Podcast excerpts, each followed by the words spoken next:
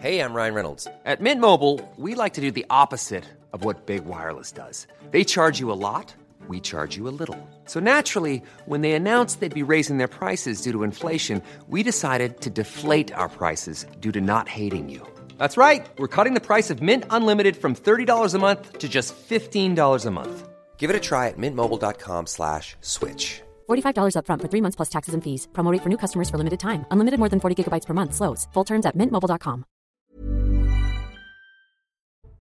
Bonsoir à tous et bonsoir à toutes. Bienvenue dans Punchline sur CNews. Bonne année 2024 à tous. Ravi de vous retrouver pour une nouvelle saison avec toute l'équipe de Punchline. On sera au rendez-vous. Vous pouvez compter sur nous. Au menu ce soir. D'abord Gérald Darmanin qui tente à nouveau de prouver qu'il lutte contre le fléau de l'insécurité qui pourrit la vie des Français. Il est en ce moment à Marseille où le nombre d'homicides sur fond de trafic de stupéfiants a atteint le record de 47 morts l'an dernier. Un chiffre terrible qui signe la puissance des gangs dans tous les quartiers de la ville. On sera sur place dans un instant. Et puis on verra d'autre part à l'international si la mort du numéro 2 du Hamas, tué dans une frappe israélienne au Liban, peut entraîner un embrasement régional. Les habitants du nord d'Israël sont très inquiets. On sera sur place également ce soir. J'aimerais aussi avoir une pensée pour tous les otages aux mains de l'organisation terroriste du Hamas et notamment vous montrer un visage, le visage d'un bébé qui a désormais un an, Kvir Bibas dont on est toujours sans nouvelles. Il a fêté aujourd'hui son premier anniversaire dans les tunnels de Gaza. Nous ne les oublions pas. Voilà pour les grandes lignes de l'actualité ce soir. Avant cela, c'est l'heure du rappel des titres de l'actualité avec Simon Guillain. Bonjour Simon, et c'est à vous. Bonjour Laurence. Alors que le Pas-de-Calais est toujours en vigilance rouge pour risque de crue, la protection civile du département a mis en place une cellule d'appel pour aider les habitants touchés par les inondations, l'eau envahit à nouveau les maisons et plus de 10 000 foyers sont privés d'électricité sur place. Le joueur de l'OGC Nice, Youssef Attal, condamné à 8 mois de prison avec sursis et 45 000 euros d'amende pour provocation à la haine à raison de la religion. En plein conflit entre Israël et le Hamas, il avait partagé une vidéo sur Instagram appelant à un jour noir pour les Juifs. Et puis nous avons appris aujourd'hui la mort de Michel Chérier, résistant et grande figure du monde combattant. Il a notamment participé au débarquement de Provence en 1944. Il nous a donc quitté aujourd'hui à l'âge de 102 ans. Chevalier de la Légion d'honneur, Michel Cherrier nous a donc quitté, je vous le disais Laurence, à l'âge de 102 ans. Mon cher Simon Guillain, on vous retrouve tout à l'heure à 17h30. On va commencer d'abord par saluer toute l'équipe qui est là de Punchline. Karim Zerabi, bonjour Karim, bonne année à vous. Meilleur vœu aussi. Euh, et à tous ceux que, que vous aimez. Euh, Geoffroy Lejeune, bonjour à vous. Bonjour Laurence, bonne année. je veux dire bonjour ou bonsoir, là, et toujours bonsoir quand même. Euh, bonne année à vous aussi, mon cher Geoffroy, directeur euh, de la rédaction de GDD. Eugénie Basset, grand reporter au Figaro, bonjour. Bonsoir, je ne pas, je sais pas pourquoi. Euh, bonne année à vous Bonne aussi. année à vous. Et Eric Revel. Bonjour, bonsoir Laurence. qui nous revient, mon cher ami, euh, journaliste, économiste à Valeurs Actuelles, avec un livre, euh, je voulais quand même le mentionner parce que c'est votre premier livre, euh, en tout cas de l'année. Voilà. Euh, le Tirailleur inconnu aux éditions du Liset. C'est une petite maison d'édition de l'île de Ré, c'est ça? Exactement. C'est le destin incroyable d'un tirailleur sénégalais mort pour la France le 8 juin 1917, mais sans jamais avoir mis les pieds en France. Il a embarqué sur un bateau qui a coulé et son corps est venu s'échouer sur une plage de l'île de Ré. Et c'est l'histoire vraie que je raconte dans ce livre. Bon, voilà, cadeau euh, pour ce début d'année. Euh, On en reparlera peut-être un, un jour un peu plus longuement, mais c'était important de le mentionner. On, va parler de Marseille. Hein. Bon, Karim, vous êtes le Marseillais euh, de la table, avec ce terrible chiffre 47 personnes abattues l'an dernier sur fond de trafic de stupéfiants. Je crois que c'est un record. hein. Les années précédentes, on était aux alentours de 30-31 victimes, ce qui était déjà énorme. Là, on a encore monté d'un cran. On, va avoir dans un instant la conférence de presse de Gérald Darmanin, énième conférence de presse, énième déplacement, énième déploiement de force euh, sur place. Euh, avant de vous passer la parole, j'aimerais qu'on écoute Rodi Mana. Bonjour Rodi Mana, vous êtes avec nous, euh, évidemment, syndicat de police du Sud. Est-ce que vous m'entendez, Rodi Mana Oui, je vous entends parfaitement. Bon, super. Je risque de vous interrompre dans quelques instants si le ministre prend la parole et euh, j'imagine que, que vous en serez d'accord. Mais si on voit juste les chiffres, on se dit que c'est la catastrophe à Marseille. Est-ce que c'est un sentiment que vous partagez? Ah bien sûr, si quand on regarde les chiffres, c'est assez catastrophique. C'est pas 47 euh, morts par balle, c'est 49, Laurence. Donc on est dans une 40. année absolument record, absolument cataclysmique. On voit que les trafics de stupes, malgré le travail formidable des services de police, et je crois que Charles Darmanin l'a dit lui-même ce matin, on n'a jamais euh, démantelé autant de réseaux, saisi autant d'armes, saisi autant de stupéfiants, et pourtant on a 49 mor- mo- morts par balle avec des familles endeuillées, parce qu'il faut aussi penser aux familles, parce qu'elles ne sont pas forcément dans les trafics de stupes. Donc, euh, ce, qui est difficile pour les policiers que nous sommes, c'est que on travaille d'arrache-pied, on y est tous les jours, on, on se roule par terre avec eux pour les interpeller, on a des blessés suite à ça, et pourtant, et pourtant, on a, on a un chiffre de règlement de compte qui est catastrophique. Alors, effectivement, euh, il y a des interpellations, effectivement, il y a des individus incarcérés, mais tout laisse à penser que ce trafic de stupes qui ramène des millions d'euros attire la convoitise de, beaucoup d'autres individus derrière. Et, c'est pour ça qu'on a toujours l'impression de, de vider l'océan à la petite cuillère. Et c'est ça un petit peu le sentiment des policiers aujourd'hui. Le ministre de l'Intérieur reconnaît le travail formidable qu'on a fait. Il y a un travail d'investigation aussi qui est fait par la PJ qui, est remarquable également puisqu'ils ont interpellé cinq équipes de, de, tueurs, de tueurs de, pour des règlements de compte. Donc je ne vois pas franchement ce qu'on peut faire de plus, nous, la police, que ce qu'on fait aujourd'hui. Il a parlé des Uber Sheets. Oui, le Alors c'est quoi les Uber Sheets, Rudy Mana Expliquez-nous. Alors les Uber Sheets, c'est les livraisons à domicile, tout simplement, comme vous faites euh, livrer des, euh, de la restauration, et eh bien, les tenanciers de, de, trafic, de, réseaux de stupéfiants ont, créé des, des, individus qui viennent livrer à votre domicile. Alors vous faites des commandes par les réseaux sociaux, par euh, tous les réseaux sociaux qu'il y a actuellement. Vous commandez votre marchandise et un livreur vient vous, vous l'amener à votre domicile. le problème, c'est que lutter contre les Uber Sheets, c'est que quand vous, les, vous voulez les contrôler, eh les mecs, ils s'arrêtent pas. Hein, ils vont pas s'arrêter avec 200 ou 300 grammes de, de stupéfiants qui vont livrer sur eux. Donc vous partez sur un refus d'obtempérer et on sait en France que le refus d'obtempérer c'est pas très clair pour les policiers. Donc on va prendre davantage de risques si on doit lutter contre ça. C'est un peu ce qui nous inquiète dans ce qui est dit. Ou alors il faut renforcer la loi sur les refus d'obtempérer et permettre aux policiers de, de, de faire vraiment des, des chasses pour interpeller ces individus qui ne veulent pas s'arrêter. Euh, encore un mot, Rodimana. On a le sentiment aussi, enfin, même pas le sentiment, je n'aime pas employer ce mot-là parce qu'on a tellement parlé du sentiment d'insécurité qu'il est galvaudé à mes yeux. Les habitants de Marseille disent maintenant c'est dans tous les quartiers. Il n'y a pas seulement les quartiers euh, nord ou les quartiers sensibles, c'est dans tous les quartiers de la ville que ces règlements de compte se déroulent. Oui, tout à fait, tout à fait, c'est tout à fait vrai. On a pu voir à travers, le, à travers le, les règlements de compte que ça se passe partout à Marseille. Avant, c'est vrai que c'était beaucoup centralisé dans les quartiers nord de la ville, et aujourd'hui, on se rend compte que les quartiers centres et aussi les quartiers sud, qui étaient les quartiers un petit peu plus privilégiés, sont aujourd'hui fortement touchés par les trafics de stupes touchée par les règlements de compte. Donc oui, euh, la pieuvre s'est développée, elle est un peu partout dans, dans, la ville. Effectivement, on a fait des grosses opérations dans les quartiers nord qui nous ont permis de casser des réseaux. Mais, mais vous savez, les trafiquants, euh, je l'ai toujours dit euh, sur votre mm. antenne, c'est loin d'être des idiots. Ils, ils cherchent d'autres endroits, ils cherchent à se développer ailleurs dans la ville ou, ou dans d'autres villes de France, comme à Nîmes, à Cavaillon ou à Avignon. Et ils essayent d'installer leur réseau à ces endroits-là pour, être, pour continuer à vendre le plus librement possible, dirais-je, même si le mot est, mal choisi. Monsieur, un dernier mot, Rodimana. On parle beaucoup des délinquants, euh, des trafiquants, mais il y a aussi les consommateurs. ça, il ne faut pas l'oublier. Parce que s'il n'y avait pas de, voilà, d'offres et de demandes, ça ne marcherait pas. Euh, est-ce qu'il faut taper plus fort sur les consommateurs? Oui, euh, effectivement, s'il n'y a pas de consommateurs, il n'y a pas de vendeurs. Le problème en France, c'est qu'on a 5 euh, millions de consommateurs, dont 1,5 million et demi quasiment au quotidien. Donc, euh, pour lutter contre ça, c'est difficile. On a créé l'AFD, l'amende forfaitaire délictuelle, qui est de 200 euros, qui, à mon avis, est une bonne idée. Le problème, c'est qu'on en, on en fait payer que 35%. Moi, je crois qu'il faut mettre le paquet déjà pour, pour faire payer ces, ces amendes forfaitaires délictuelles à 100%. Alors, on a, il y a quelqu'un qui a eu l'idée lumineuse de donner des distributeurs l'appareil carte bleue aux policiers. Il manquerait plus que ça. Et puis on a un fonds de caisse aussi pour rendre aux, individus quand ils nous payent. Non, non, mais là, là, c'est pas possible. Donc je pense qu'il y a un trésor public, il y a des agents des impôts qui peuvent euh, travailler un peu plus avec davantage de moyens peut-être pour faire payer ces individus-là, de manière à ce que ces AFD soient payés, parce que 35%, vous imaginez bien que l'efficacité n'est pas reconnue quand il n'y en a que 3,5 sur 10 qui payent une amende. Bon, merci Mana. On attend quoi de Gérald Darmanin là dans un instant? Il va à nouveau dire que les policiers font ce qu'ils peuvent euh, qu'ils euh, interpellent, qu'ils démantèlent, mais que rien ne change? Écoutez, c'est déjà, c'est déjà bien qu'il dise ça. Et puis Gérald Darmanin, c'est, il est opiniâtre et assidu parce que ça fait 30 fois qu'il vient sur Marseille. Euh, moi, j'ai connu des députés à Marseille qui avaient été élus, qui sont venus moins souvent que lui. Euh, et ces députés, c'est ceux qui disaient que, que la police tue. Donc lui, au moins, il vient régulièrement. Lui, au moins, il vient présenter son bilan régulièrement. Il a mis des policiers supplémentaires. Maintenant, il, il faut, il faut se rendre à l'évidence. Mm. Le prisme seul de la police ne pourra pas résoudre tous les problèmes d'insécurité sur Marseille. Et encore une fois, la solution globale que, dont j'ai déjà évoquée sur votre plateau, Mhm. est absolument nécessaire pour essayer de lutter plus efficacement contre ces trafics de stupes. Eh bien, très bien. Merci, Rodi Mana. Quand vous revenez euh, sur Paris, vous n'hésitez pas à venir. Le plateau de Punchline, vous êtes toujours ouvert.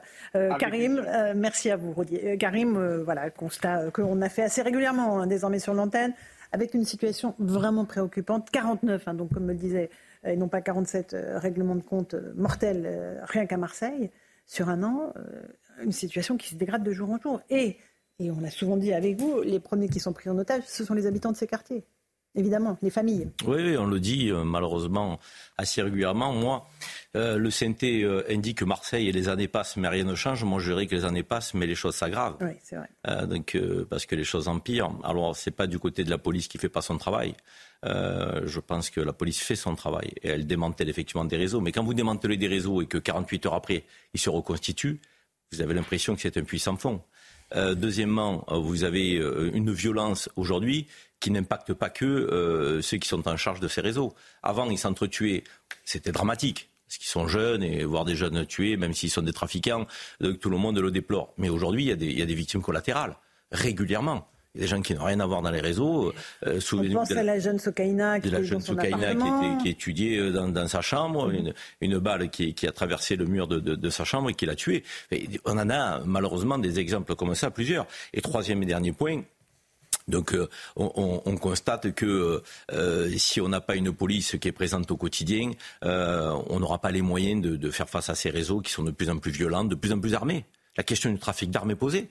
Donc on trouve des armes trop facilement. Et aujourd'hui, vous avez des gens qui euh, euh, s'envoient de la cocaïne dans le nez, euh, on leur donne 3000 euros et, et, et ils vont, ils vont tuer des gens. Je veux dire, donc, mais je ne sais pas si vous vous rendez compte. Quoi. Je, ça, on ne connaissait pas il y a quelques... Des, et, et les livraisons bah, Uber, Uber Oui, alors ça, c'est l'adaptation digitale des, des trafiquants. C'est surréaliste. Ouais, mais ils, ils, ont des, des, des capacités aujourd'hui à s'adapter hmm. aux évolutions. Mais ce qui est le plus inquiétant, nous l'avons dit, moi je le redirai toujours, c'est tous ces habitants qui sont pris en otage. Tous ces ils sont, ce sont des milliers quand on les accumule sur tous les quartiers de Marseille. Vous savez, il y a, il y a, il y a 110 noyaux villageois à Marseille. Hein, on appelle ça des noyaux villageois. Euh, donc, et, ces noyaux villageois sont composés de quartiers populaires, euh, de, que ce soit le nord, l'est ou le sud de la ville, et en passant par le centre. Aujourd'hui, les habitants de ces quartiers sont pris en otage. Euh, alors la police fait son travail, la justice euh, euh, met des peines à deux chiffres, souvent, de plus en plus. Moi, je, je le vois, hein, parce mhm. on en parle dans les, dans les journaux de la Provence, notamment. Donc, c'est 10 ans, c'est 12 ans de prison qui, sont par, qui tombent parfois, 15 ans.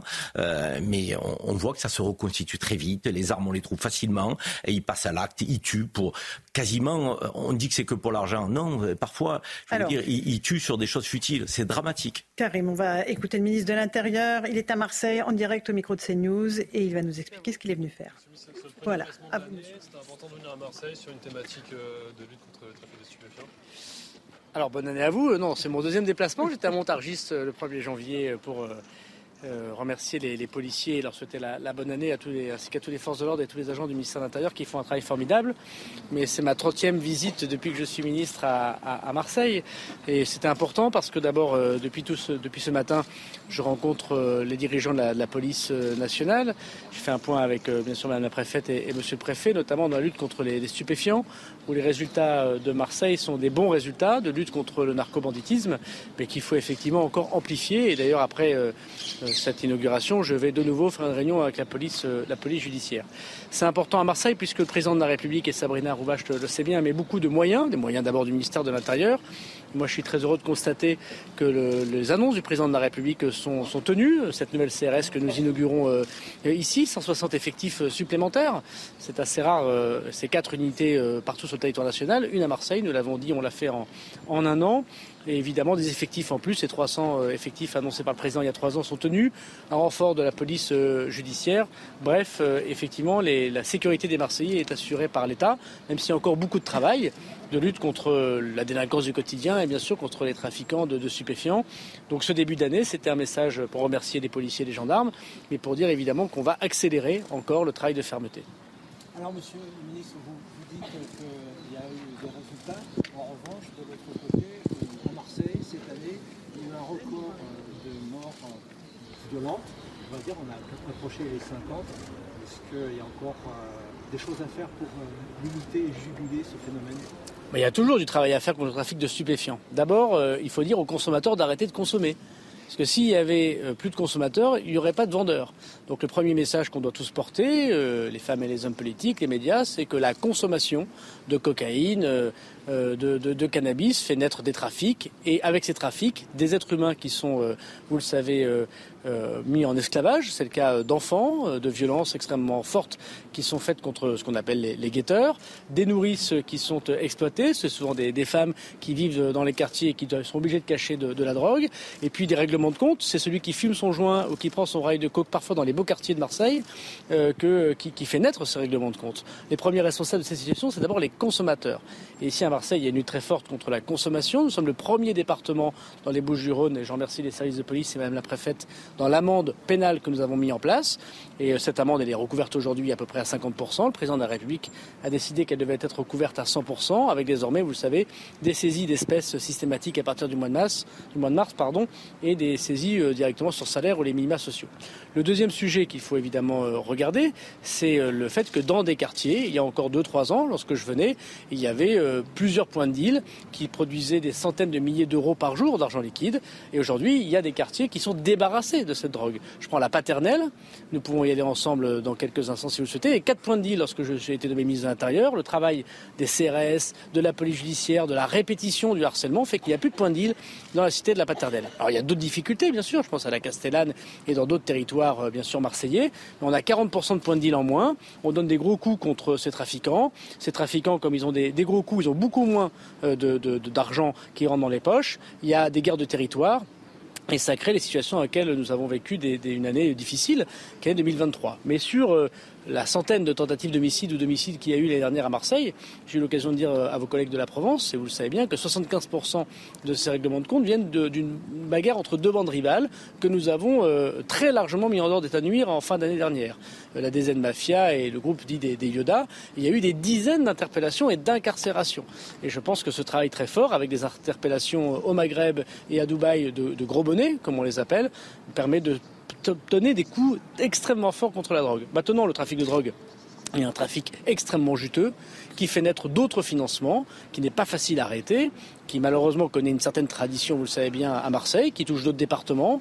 Euh, d'abord le reste du département en dehors de Marseille. La présence très forte des policiers à Marseille fait naître des trafics en dehors de la ville de Marseille. donc euh, nous y serons particulièrement attentifs dans les prochaines semaines et prochains mois, mais aussi dans le Gard, dans le Vaucluse euh, ou, dans le Var. Et donc nous devons continuer à faire la stratégie du, harcèlement. Donc il y a un travail de harcèlement du consommateur, du harcèlement des points de deal. La nouvelle unité de CRS va permettre de renforcer encore la présence des policiers à, à Marseille et puis de de travail judiciaire, de renseignement criminel. Et moi, je salue l'action du procureur de la République qui vient d'être nommé par le garde des Sceaux, qui fait un travail extrêmement important en lien avec la police judiciaire et qui va nous promettre de, bons résultats dans les jours et les semaines qui viennent. Monsieur le ministre, le garde des Sceaux a annoncé une baisse de 20% des féminicides en 2023.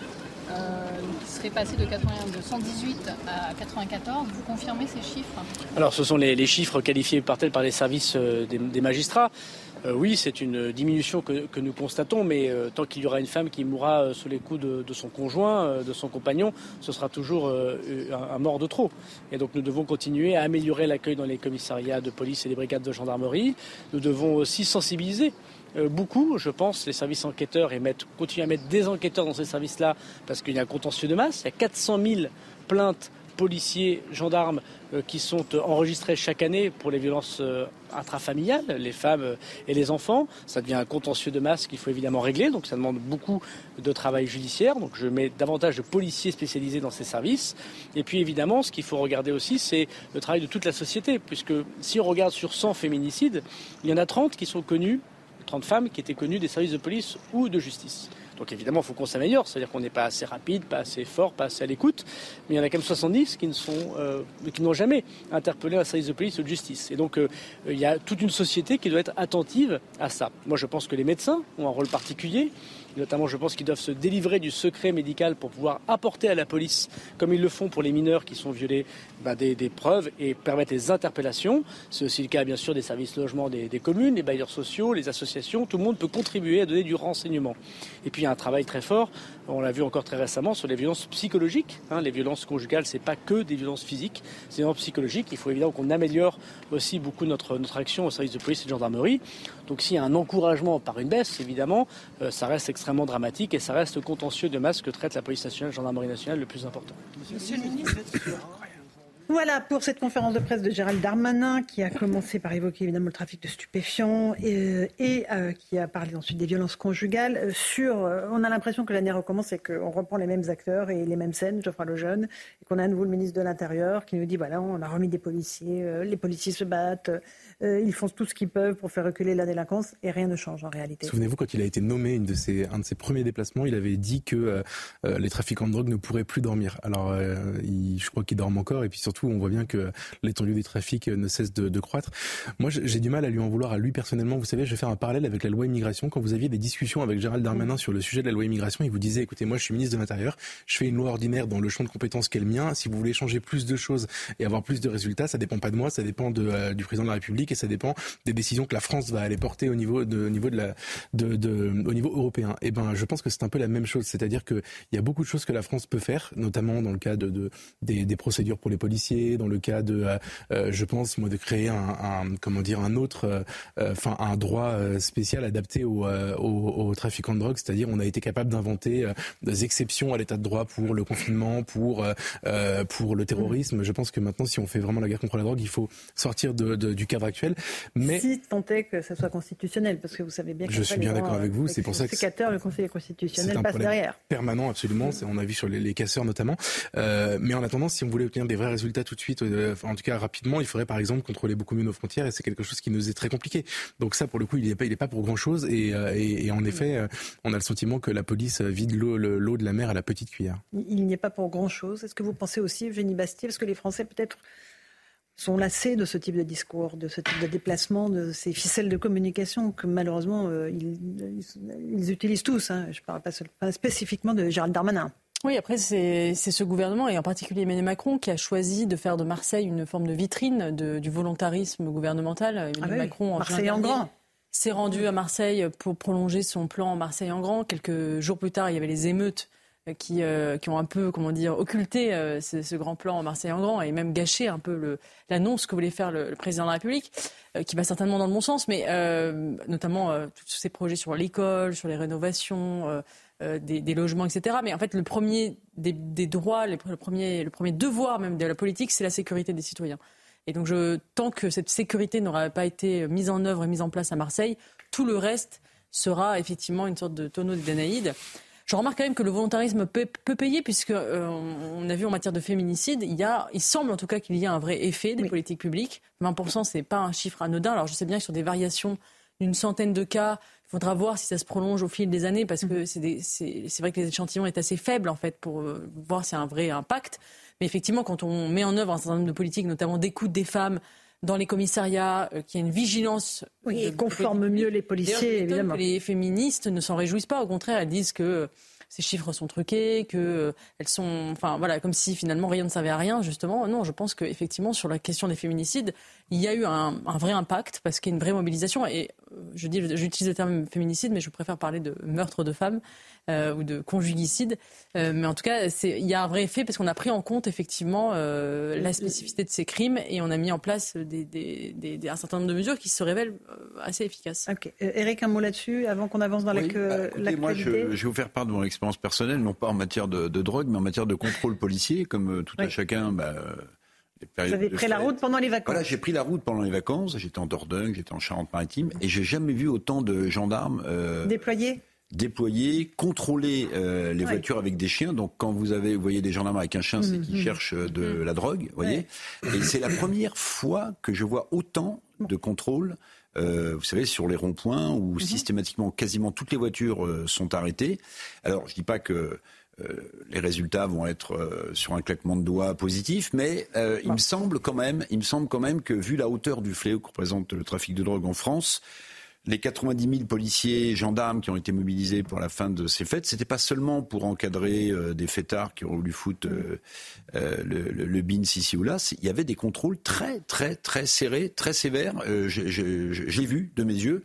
Bon, alors je sais pas comment ça se passe à Marseille, mais oui, en Dordogne, en Charente-Maritime. Bon, deux petits exemples, deux petits exemples. J'ai été, j'ai été frappé. Pas s'ils sont des, été frappé grands bastions de, de, bah, trafic de stupes. Il y en a partout, la Dordogne, mais bon. dans des petites communes, donc ils cherchent partout. On a vu ça évoluer. Karim, un dernier mot. Un dernier mot. je, je, connais bien ma ville. C'est une ville qui est fantastique, qui a des atouts considérables.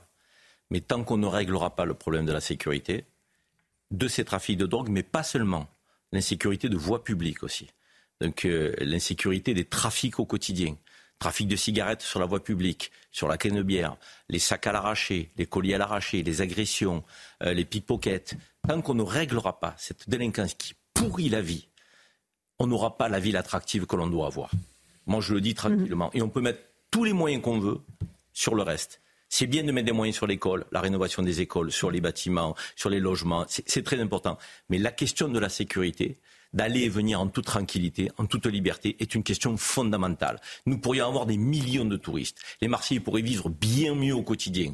Mais nous n'avons pas réglé cette question de l'insécurité et c'est dramatique pour notre ville. On va avancer parce que la question, c'est vraiment la délinquance et c'est l'insécurité qui est au cœur de, notre débat. Comment euh, arrêter ces délinquants, euh, outre les mesures pénales, euh, il y a aussi la question de sanctionner les familles qui revient régulièrement dans le débat.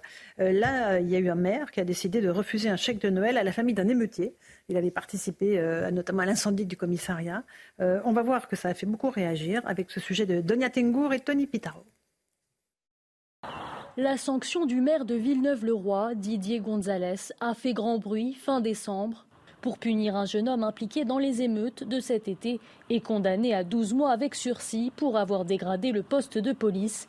L'élu a privé sa famille d'un chèque de Noël, une décision que le maire qualifie de dette de cité. Vous en prenez euh, à, la, à la cité elle-même, puisque quand vous brûlez une école, vous attaquez la mairie, etc., eh bien vous puissiez euh, perdre le bénéfice de votre logement social. Comme Didier Gonzalez, de nombreux maires appellent à plus de fermeté, avec notamment l'expulsion des délinquants et de leurs familles des logements sociaux. C'est le cas de Xavier Melki, maire de Franconville. Comment moi j'explique à longueur de journée à des familles qui ne peuvent pas se loger, qui sont des honnêtes gens, que dans nos logements sociaux, eh ben à leur place, l'argent public finance euh, le logement de familles de délinquants. Avec ma collègue Florence Portelli, nous avons euh, saisi les, euh, les, députés du Val d'Oise et à ça, nous n'avons eu aucune réponse, même pas un accusé réception. En septembre dernier, le ministre de l'Intérieur Gérald Darmanin avait donné pour instruction au préfet d'expulser les délinquants et leurs familles des logements sociaux. Une mesure ferme, affichée par l'exécutif, qui semble néanmoins très difficile à mettre en place, selon le témoignage de certains élus. Voilà pour cette question. J'aimerais juste qu'on écoute Robert Ménard, qui lui est le maire de Béziers. Il était l'invité ce matin de Sonia Mabrouk. Il dit oui, évidemment, quand on a des problèmes avec une famille, il faut retirer les aides. Écoutez ses arguments. Nous, maintenant, quand on a des problèmes avec telle ou telle famille, je regarde systématiquement si, cette famille bénéficie de, de l'argent et si elle le bénéficie, j'enlève cet argent. Enfin, attendez, c'est le minimum syndical, si j'ose dire. Vous allez quand même pas donner de l'argent public, parce que c'est l'argent, c'est pas le mien, c'est l'argent des impôts des, des en l'occurrence. Je vais pas le donner à des gens qui cassent un certain nombre de mobiliers ou d'équipements qui ont été financés par, par le public. Ça, on peut le faire. C'est la solution, Eric Revel. Bah, moi, je trouve que c'est les aides. Bon sens. Moi, je trouve que c'est plein de bon sens. On, voilà, Parce qu'on peut pas à la fois. Euh, on sanctionne toute la famille. Oui, bah oui, oui. Pour, qu'ils reprennent la main sur le gamin. mais on peut pas à la fois euh, euh, dire que les valeurs de la République s'effondrent, qu'il n'y a plus d'autorité, et puis quand la République tape du poing sur la table, moi j'ai trouvé le, maire très courageux. Je crois que c'est un chèque de 60 euros. Bon, c'est un mhm. chèque de 100 euros, mais on peut pas, on peut pas. Villeneuve-le-Roi, vous dites. Hein, oui, mais on ne peut, on, doit soutenir ce, genre de, ce, genre d'action. Pardonnez-moi. Tout le monde n'est pas d'accord. Je hein. sais bien, il a été euh, menacé. Non, mais je sais très ah bien, il a, été menacé. Mais vous voyez, à la fois on fait le constat sur ce plateau, euh, chez vous, Laurence, que euh, euh, voilà, les piliers de la République s'effondrent, il n'y a plus d'autorité, on ne sait plus ce que sont les valeurs. Et quand vous avez un maire qui décide de dire bah, les valeurs de la République, c'est ça, et je vais vous les rappeler, ne pas le soutenir. Oui, c'est clair. Génie, pareil, même son corps Oui, surtout que d'autant que souvent ces délinquants appartiennent à des milieux assez communautarisés où finalement la, la, question de la famille est très importante et où justement c'est un peu un des seuls moyens de pression qu'on peut avoir justement sur eux, notamment le rapport au maire.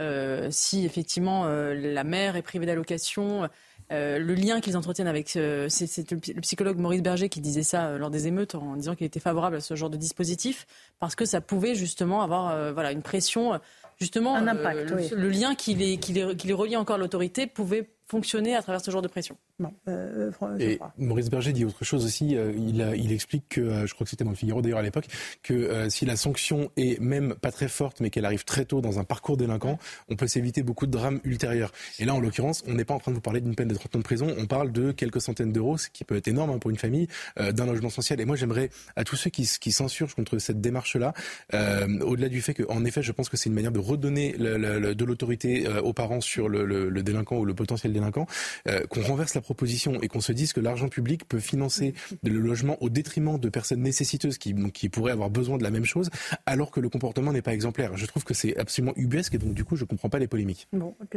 Jusqu'à 13 ans, je suis d'accord. Parce que c'est l'âge de la responsabilité pénale qui peut être en, en dessous, vous dites non. Si, si, au contraire. Au-dessus, la responsabilité pénale du mineur est engagée. c'est la justice qui doit sanctionner le mineur parce qu'il y a une force, mm. euh, de, à mon avis, euh, qui est celle de l'exemplarité, à être sanctionné lorsqu'on est en âge, effectivement, de pouvoir l'être. Avant, effectivement, je pense que ça relève du, du ressort de la famille et des parents. Donc, jusqu'à 13 ans, des parents dignes de ce nom doivent pouvoir s'occuper de leurs enfants. Donc, sinon, euh, si, si, ce n'est pas le cas, on leur enlève un certain ah, nombre de faut être prestations. Là, en l'occurrence, c'était des, c'était des cadeaux que, mm. sur la Noël, alors mm. que le, le, le, jeune en question donc, avait cassé donc, des biens publics on ne va pas donner des cadeaux ah, et attaquer le euh, commissariat. À, des, à, des, jeunes qui cassent le bien public. Je veux dire, on marche sur la tête. Bah, unanimité sur le sujet.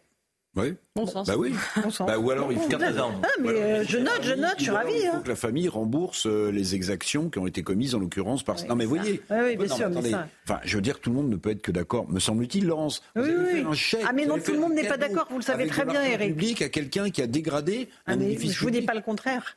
Je vous dis que vous savez bien que ce sujet ne fait pas consensus dans notre petit monde audiovisuel. Petite pause. Dans un instant, on se retrouve dans Punchline. Sur CNews, on parlera euh, d'une autre forme de violence, celle qui touche euh, les domiciles, les homejacking, comme on le dit. C'est une véritable explosion en ces fêtes de fin d'année. À tout de suite. 17h30, on ne se relâche pas dans Punchline sur CNews. Tout de suite, le rappel des titres de l'actualité avec Simon Guillain. Simon.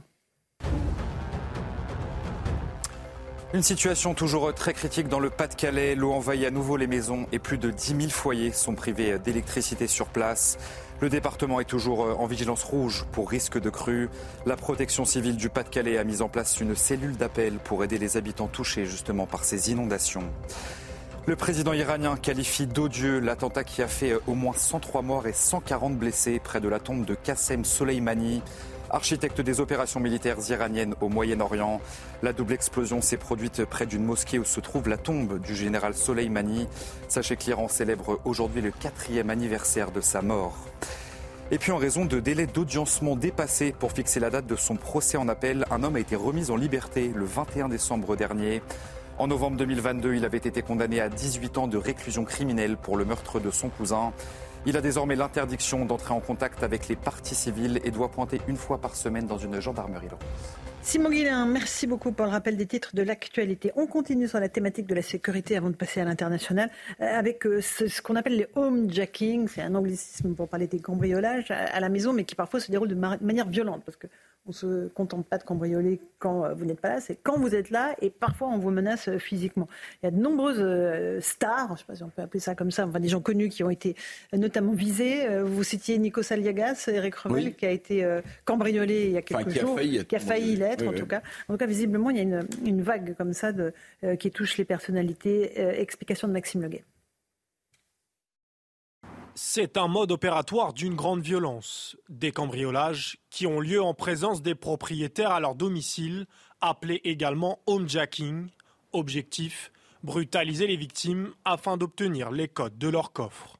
On arrive à plusieurs, euh, armés de nuit, euh, souvent euh, on trouve, on fixe les gens dans un état de sidération et on va en quelques minutes on va dire de 5 minutes à 45 minutes, s'il y a séquestration, pouvoir partir avec des grosses sommes jusqu'à 500 mmh. 000 euros. Si le phénomène n'est pas récent, le profil des cambrioleurs a quant à lui changé.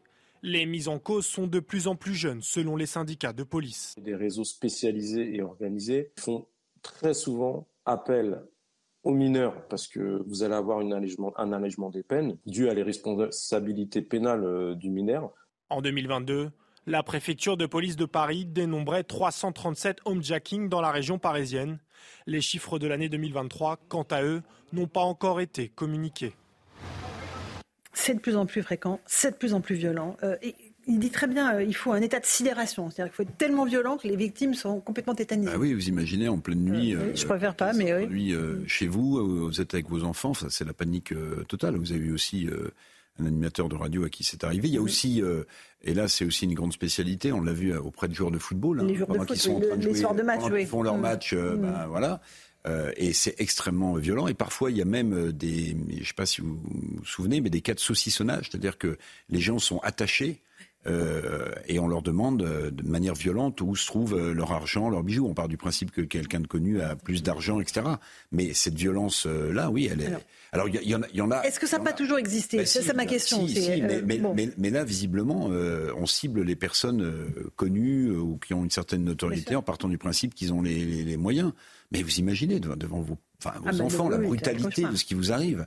Enfin, c'est hyper traumatisant. Euh, Eugénie, on imagine aussi que les réseaux sociaux peuvent aussi permettre de mieux pister les, les personnalités. Mais c'est vrai, on sait où ils se trouvent quasiment en temps réel avec euh, ce qu'ils peuvent poster euh, sur leurs réseaux sociaux. Oui, on se souvient il y a des stars étrangères aussi à qui c'est arrivé à Oui, Paris. Kim Kardashian. Kim Kardashian, par exemple, ce qui donne une image euh, de la France euh, assez, assez déplaisante. Entre, entre ça et ce qui se passe aux alentours de la Tour Eiffel, c'est vrai que c'est pas Mm. Oui, une image euh, très, très attirante. euh, effectivement, alors euh, c'est sûr que ce sont des violences euh, peut-être plus médiatisées, plus spectaculaires, notamment parce que voilà, elles, elles atteignent des personnalités. Mais il y a aussi, aussi une violence quotidienne en France qui parfois même est sans but et gratuite.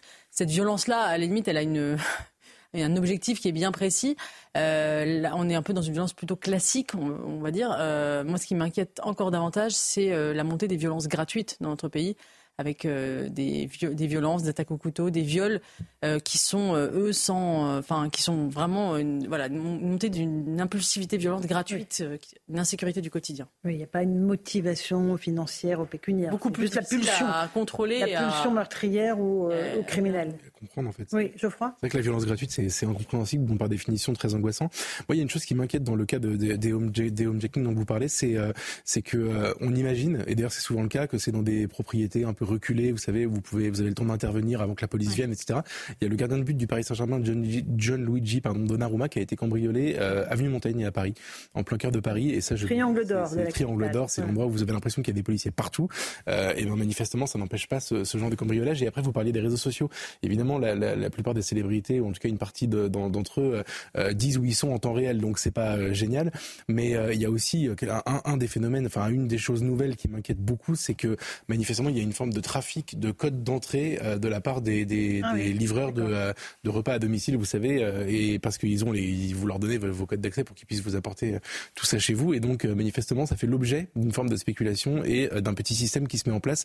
Et ça, on se dit que c'est merveilleux le progrès, on n'arrête pas le progrès. Oui, c'est ça. Karim, un petit mot là-dessus. Non, mais il y avait deux types de pratiques. Il y a la pratique du cambriolage classique, euh, euh, qui était o- o- opéré par les, par les, les voyous.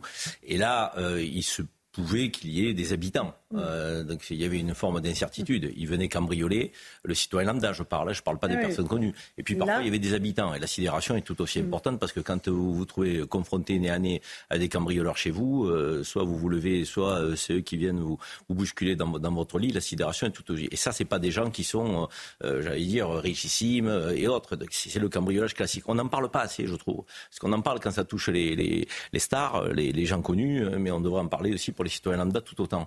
Alors qu'il y en a beaucoup. Et puis là, le homejacking, c'est une pratique qui est autre. C'est celle, effectivement, qui consiste à vouloir ouvrir le coffre. On considère effectivement qu'ils ont des œuvres d'art, qu'ils ont des bijoux, que ça est caché. Et donc, la sidération fait que sur la peur, ils vont donner le code, donc ils vont, ils, ils vont tout vous donner. Ça va nous amener à avoir euh, donc des techniques de sécurité basées sur les nouvelles technologies de plus en plus. On ne pourra pas mettre un fonctionnaire de police dans chaque rue, ça on le sait. Les agents de sécurité privés non plus. Donc on le voit, de plus en plus de, de, de vidéoprotection, de plus, plus de reconnaissance aussi euh, euh, faciale. De- les nouvelles techniques avec l'intelligence artificielle se développent et on va devoir sécuriser euh, des rues, des quartiers, euh, des habitations, euh, comme ça se fait dans d'autres pays.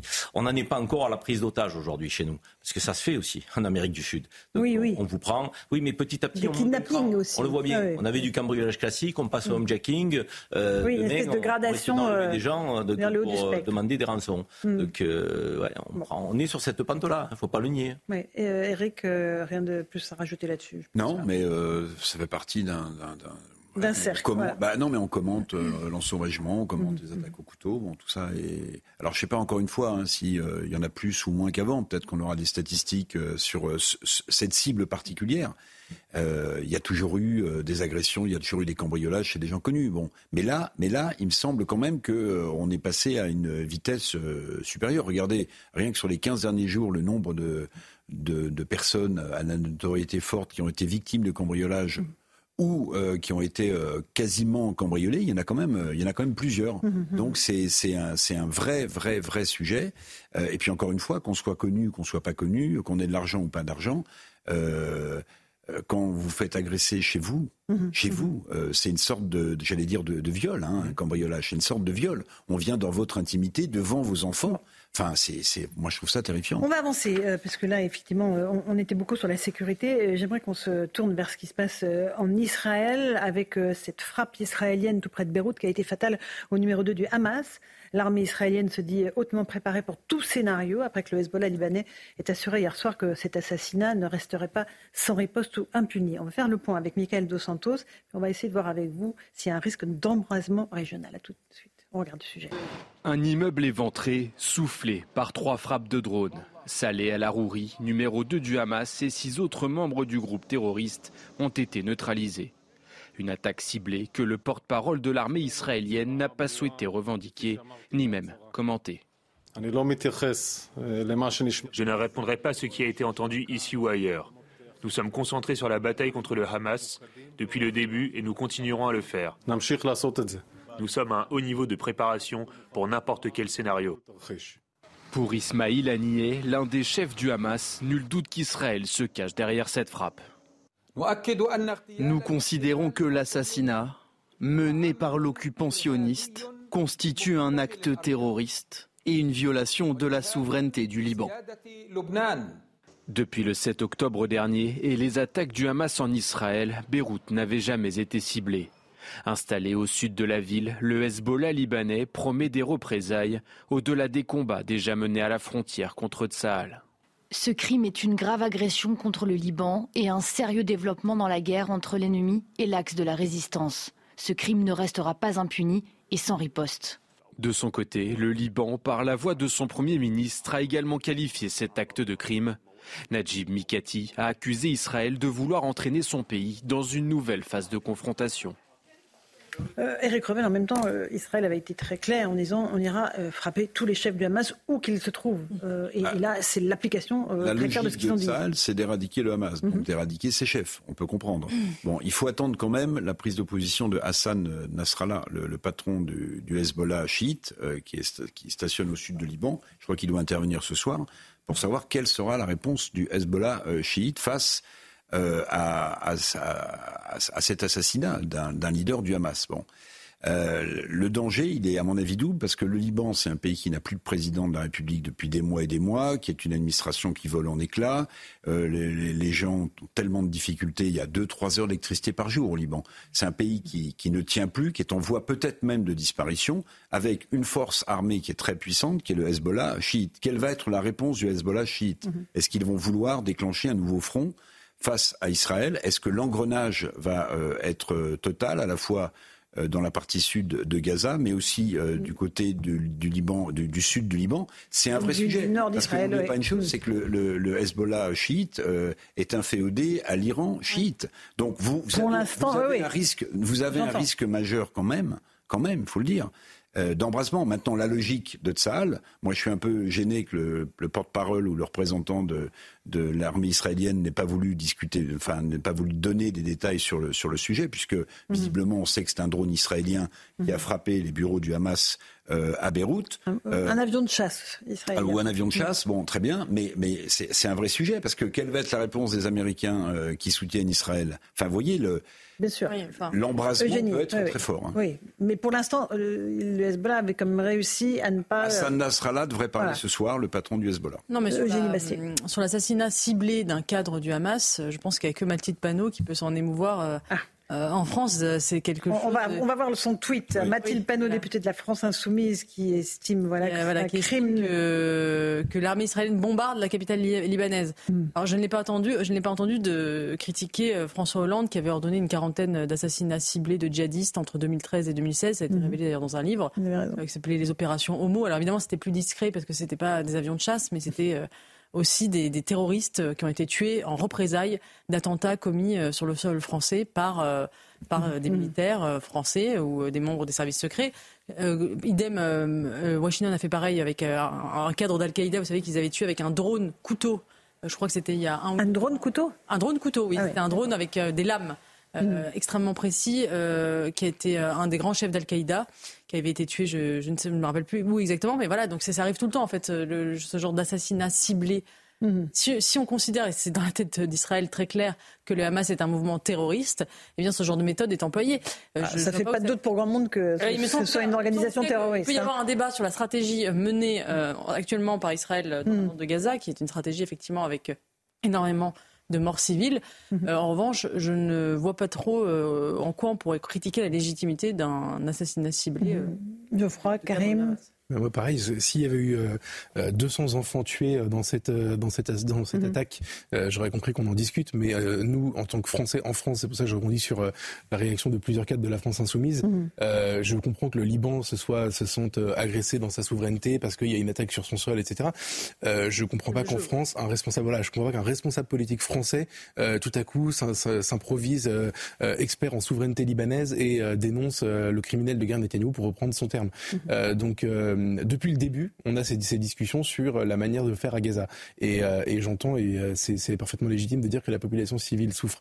Mais ce qui est très intéressant, c'est que là, ce n'est pas le cas, et que malgré tout, en, réalité, les masques tombent. c'est dans un monde idéal, même Karim Zeribi, je pense, quand on a commencé à parler de ce qui se passait à Gaza, disait tuer le Hamas, c'est des, des, des, attaques ciblées, c'est sur des personnes ciblées, etc. C'est exactement ce qui se passe. Et pour mmh. autant, il y a encore des mécontents. Mmh. Karim? Et c'est d'autant plus parce que c'est exactement ce qui se passe que euh, je ne comprends pas que ce ne soit pas fait sur Gaza.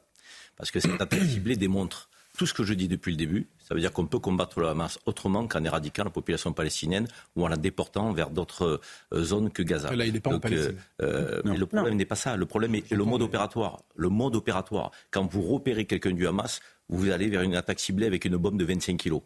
Pas avec une bombe de 250 kilos qui fait 300 morts. Donc, et, et, quand euh, euh, on le fait au Liban, on peut le faire dans la bande de Gaza. Mais ce n'est pas le choix qui a été fait dans la bande de Gaza. Dans la bande de Gaza, il y a un choix qui a été fait. Détruire Gaza, éradiquer la population palestinienne et la déplacer. Éradiquer la population disais, palestinienne Souvenez-vous. Vous pensez que c'est le but affiché de l'armée israélienne, Karim? Mais enfin, le éradiquer de la, la population nationale, palestinienne? Laurence, vous ne pouvez pas faire comme si vous ne l'avez pas entendu. La dernière fois, je vous ai dit, leur stratégie, c'est de déplacer la population hors des frontières de Gaza. Vous me disiez, mais non, mais non, ces personnes le disent, mais non. Mais le ministre de la Sécurité nationale aujourd'hui, donc euh, israélien, ce gouvernement d'extrême droite, le dit. Oui, Il faut déplacer la population de Gaza. Mais pour les mettre donc, où, pour les... Mais pour les mettre où? Pour les mettre, où? ils sont en train d'essayer de négocier avec les pays environnants.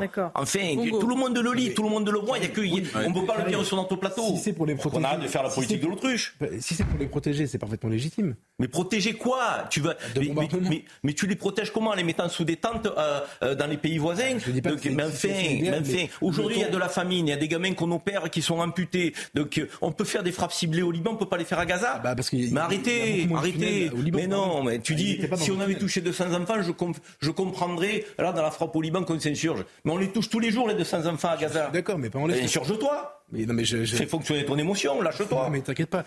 J'ai aucun problème. J'ai l'impression que tu as un problème là, casser les Palestiniens. Pas du tout. C'est pas du tout un problème avec les Palestiniens. C'est un procès d'intention, car C'est un procès d'intention, c'est un constat. Non. Parce que quand on dit ça n'a pas touché 200 enfants au Liban, donc ça les touche tous les jours à Gaza. Écoute. Et moi j'aimerais effectivement qu'on mette les enfants, je dirais qu'on les traite de manière égale dans notre émotion. Je veux dire, un enfant israélien, un enfant libanais, un enfant palestinien, c'est un enfant. Et la différence. Comprenons-le ça quand même. En l'occurrence, il était réfugié. Enfin, il était réfugié. Il était au Liban parce que après une condamnation, il avait obtenu le droit d'aller là-bas. Il fallait qu'il quitte, euh, s'exile, qui, qui s'exile, donc il s'est exilé au Liban.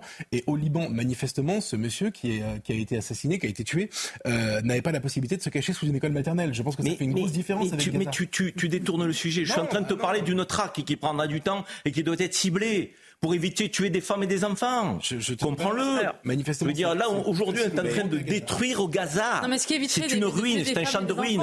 Et le Euh, Hamas alors, est toujours là. Demandez, demandez au chef du Hamas qui se terre à Gaza, M. Sinwar, de se rendre, par exemple. Mais arrêtez, vous parlez euh, comme si, euh, si on était dans une approche rationnelle. On parle de terroristes. Oui. Vous vous attendez quoi des terroristes Qui fassent preuve d'humanité, Ouais. alors ne les traitez pas de terroristes. Bah non, mais le préalable, le préalable, votre raisonnement, c'est d'abord de demander au Hamas, vous demandez des choses qu'à Israël, demandez aussi au Hamas euh, de faire des efforts peut-être. De... Mais ce que vous dites ne tient pas la route. À partir du moment où on a affaire à, à un groupe que vous qualifiez de terroriste, si on met le mot terroriste à ce groupe, c'est que vous convenez qu'il ne fonctionne pas comme vous et moi. Oui, tout à fait. Bon, s'il ne fonctionne pas comme vous et moi, on peut espérer qu'un gouvernement qui se dit démocratique va fonctionner comme vous et moi, en respectant le droit international. Ça s'appelle Israël. Mhm. Or, aujourd'hui, le droit international est bafoué, on est sur des crimes de guerre.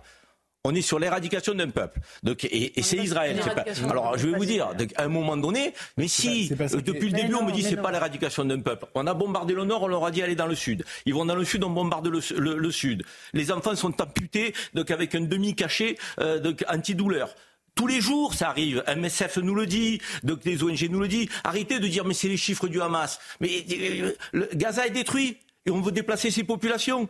On fait comme si on ne le voyait pas. pour l'instant- où elle est la voix de la France, Pour mon, mon pays? Où est la voix de la France pour dire stop à ce massacre, à ce carnage? Macron Eric. demande à Israël de ne pas euh, rentrer dans une spirale sans fin. Il a fait ses déclarations, le président de la République. Mais ce que je note quand même, c'est qu'on on a, on a quand même une émotion un peu à géométrie variable. Parce que moi, je me souviens, euh, vous vous souvenez, euh, l'Irak euh, et l'armée américaine, quand elle intervenait sous l'œil euh, et la caméra quasi exclusive de CNN, on nous expliquait quoi?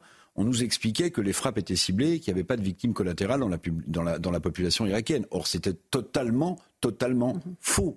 Quand euh, au Yémen, des gens se font massacrer, on n'entend pas trop euh, de commentaires. Quand euh, les Ouïghours euh, se font euh, euh, mettre parle. euh, en- en- dans des camps par euh, les les Chinois, on n'entend pas trop non plus les, les pays arabes. Quand euh, euh, le C'est pas le problème des pays arabes, la Palestine. Donc le monde si, entier. Karim, pour Mais non, c'est pas le problème des pays arabes. C'est- Mais si, pour une raison C'est un problème humanitaire, c'est un problème que- humain.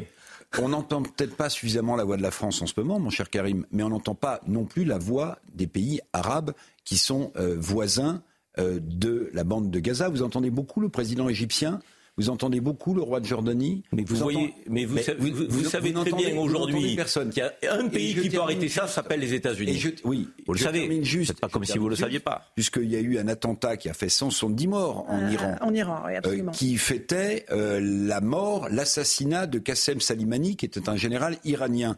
Qui a tué ce général euh, iranien? Sont les Américains avec un drone, avec un drone, parce qu'ils estimaient que c'était une menace pour la sécurité occidentale et pour la sécurité euh, américaine. Bon, eh bien là, de la même manière, est-ce qu'on a eu les mêmes débats? Non, on les a pas. Pour une raison très simple, c'est que quand on considère que euh, l'Occident ou nos valeurs sont en cause, alors personne, personne ne- ne- n'a de réaction. Maintenant, il y a une chose qui est certaine quand même, et moi je le dis, Karim, je l'ai déjà dit, mais je le redis, c'est que euh, au rythme où vont les choses là, je ne vois pas comment Israël va se sortir de ce conflit. Je ne vois pas comment c'est possible. C'est-à-dire Je- le retrait de la bande de Gaza, pour vous, mais est non, inenvisageable attendez, Mais attendez, mais très bien, euh, il y a encore des otages. Il faut libérer ces otages, bien sûr. Les pogroms du 7 octobre ont été commis par des terroristes du Hamas. Il n'y a pas de discussion là-dessus. Mais lorsque vous êtes dans un, vous êtes un premier ministre responsable. Est-ce que vous n'imaginez pas un seul instant qu'il faut vous poser la question De la savoir ce que vous allez faire ensuite? Ensuite, Hum. si, mais oui, mais c'est un vrai sujet. Avec qui vous allez discuter? Vous allez discuter de quoi? Sinon, Israël ne sera jamais en paix. Bien Donc le Hamas veut la destruction d'Israël, très bien. Mais ensuite, qu'est-ce que vous faites des Palestiniens de Gaza? Vous leur donnez un État, vous négociez, vous ne négociez pas avec qui? On a l'impression que Netanyahou gagne quand même un peu de temps pour se maintenir au pouvoir et que derrière, et que Et- derrière, il n'y a pas de solution politique. Or, il en faudra une. Et Tous les il y a le se, sort se terminent par une négociation. aussi des otages, parce qu'il y a encore plus de 130 personnes Bien qui sûr. sont euh, otages du Hamas. On va écouter justement le son, euh, le, le témoignage d'un fils d'otage qui estime que la mort du numéro 2 des- du Hamas euh, va compliquer évidemment les libérations, puisque les négociations euh, ont été interrompues. Écoutez-le. L'assassinat de Saleh al-Harouri n'aide certainement pas, car la première chose qui s'est produite après son assassinat, c'est que le Hamas a dit nous arrêtons toutes les négociations. Hier, il y a eu des discussions sur la négociation, sur l'envoi d'un comité israélien en Égypte. Il y a eu des discussions. Et juste après cet incident au Liban, le Hamas a déclaré pour la première fois Nous faisons une pause, nous arrêtons les négociations. Alors évidemment que cela ne servira à rien. C'est tout le contraire. Je ne sais donc pas qui commande ni qui donne l'ordre, mais il ne pense absolument pas aux négociations sur les otages. Definitely not thinking about the uh, hostage negotiation. Alors, c'est évidemment pas la- le discours officiel euh, sur les otages. Mais c'est euh, parce que euh, Israël est pris dans une contradiction entre ces deux objectifs qui sont un, libérer euh, les otages, deux, détruire le Hamas. Les deux objectifs sont incompatibles. C'est-à-dire que si on va détruire le Hamas euh, et donc euh, avoir une politique extrêmement répressive, y compris envers ses chefs, on met en péril les négociations qui permettent de libérer les otages. Mais si on négocie euh, avec le Hamas, on libère par exemple des prisonniers, donc on nourrit forcément peut-être des terroristes de demain. Euh, donc c'est le piège dans lequel est pris Israël. Et, euh, vous, je- j'entends très bien ce que vous dites, Karim, sur, sur la souffrance des, Palestiniens, la souffrance à Gaza, effectivement. Mais j'entends aussi la, colère et la souffrance des, Israéliens qui sont dans une, dans une rage, dans une détermination, sans doute peut-être peut-être au-delà du rationnel d'ailleurs depuis le 7 octobre, mais quand on entend effectivement les témoignages de viols, de violences sexuelles qui ont, été encore parus la, semaine dernière, notamment dans, dans les médias américains, qui sont absolument abominables, il faut aussi euh, se rendre compte ce que c'est qu'un Bataclan euh, x10 euh, dans un pays tout petit comme Israël, qui est, euh, qui, est dix fois moins peuplé que, la France. Euh, et il faut se rendre compte dans la psyché israélienne ce que c'est. Et j'entends totalement, effectivement, mais je pense qu'il faut arriver à se mettre à la place d'eux, des deux côtés, en fait. Euh, vous, vous mettre à la place des Israéliens et, peut-être nous, nous mettre à la place des Palestiniens. Et je, je, je, je, regrette qu'on n'arrive pas à avoir les deux en même temps, effectivement. Et il y a un piège aujourd'hui qui se referme sur Israël et c'est un dilemme du prisonnier. Enfin, c'est-à-dire qu'ils sont. Euh, et c'est très difficile de prendre une bonne solution parce que s'ils arrêtent, euh, les bombardements, s'ils arrêtent effectivement euh, ce qu'ils sont en train de faire à Gaza, euh, quelque part le Hamas sort, sort vainqueur. Et pour, pour les familles, avec des, des gens qui ont perdu Et- des, et un des- piège qui se octobre, qui c'est- se referme sur le débat. Et je n'ai pas la solution. J'aimerais bien justement que ceux qui disent on arrête de bombarder Ouais, nous donnent, nous donnent Mais- des alternatives. Vous aurez la parole tous les deux. un piège qui qui, se referme Non, sur le débat vraiment. qu'on essaie d'avoir sur ces, sur ces Ah questions. Parce que ce qu'il faut avoir en tête quand on a tous des amis euh, israéliens ou des amis juifs, c'est que en fait, l'État d'Israël est en survie permanente depuis sa création. Existentielle. Est en survie permanente. Donc, quand vous avez un État euh, qui est grand comme deux départements français, qui est en survie permanente depuis sa création, un acte aussi horrible que celui qui a été proféré le 7 octobre, qui n'a sans doute pas d'équivalent depuis peut-être, peut-être, peut-être la Shoah.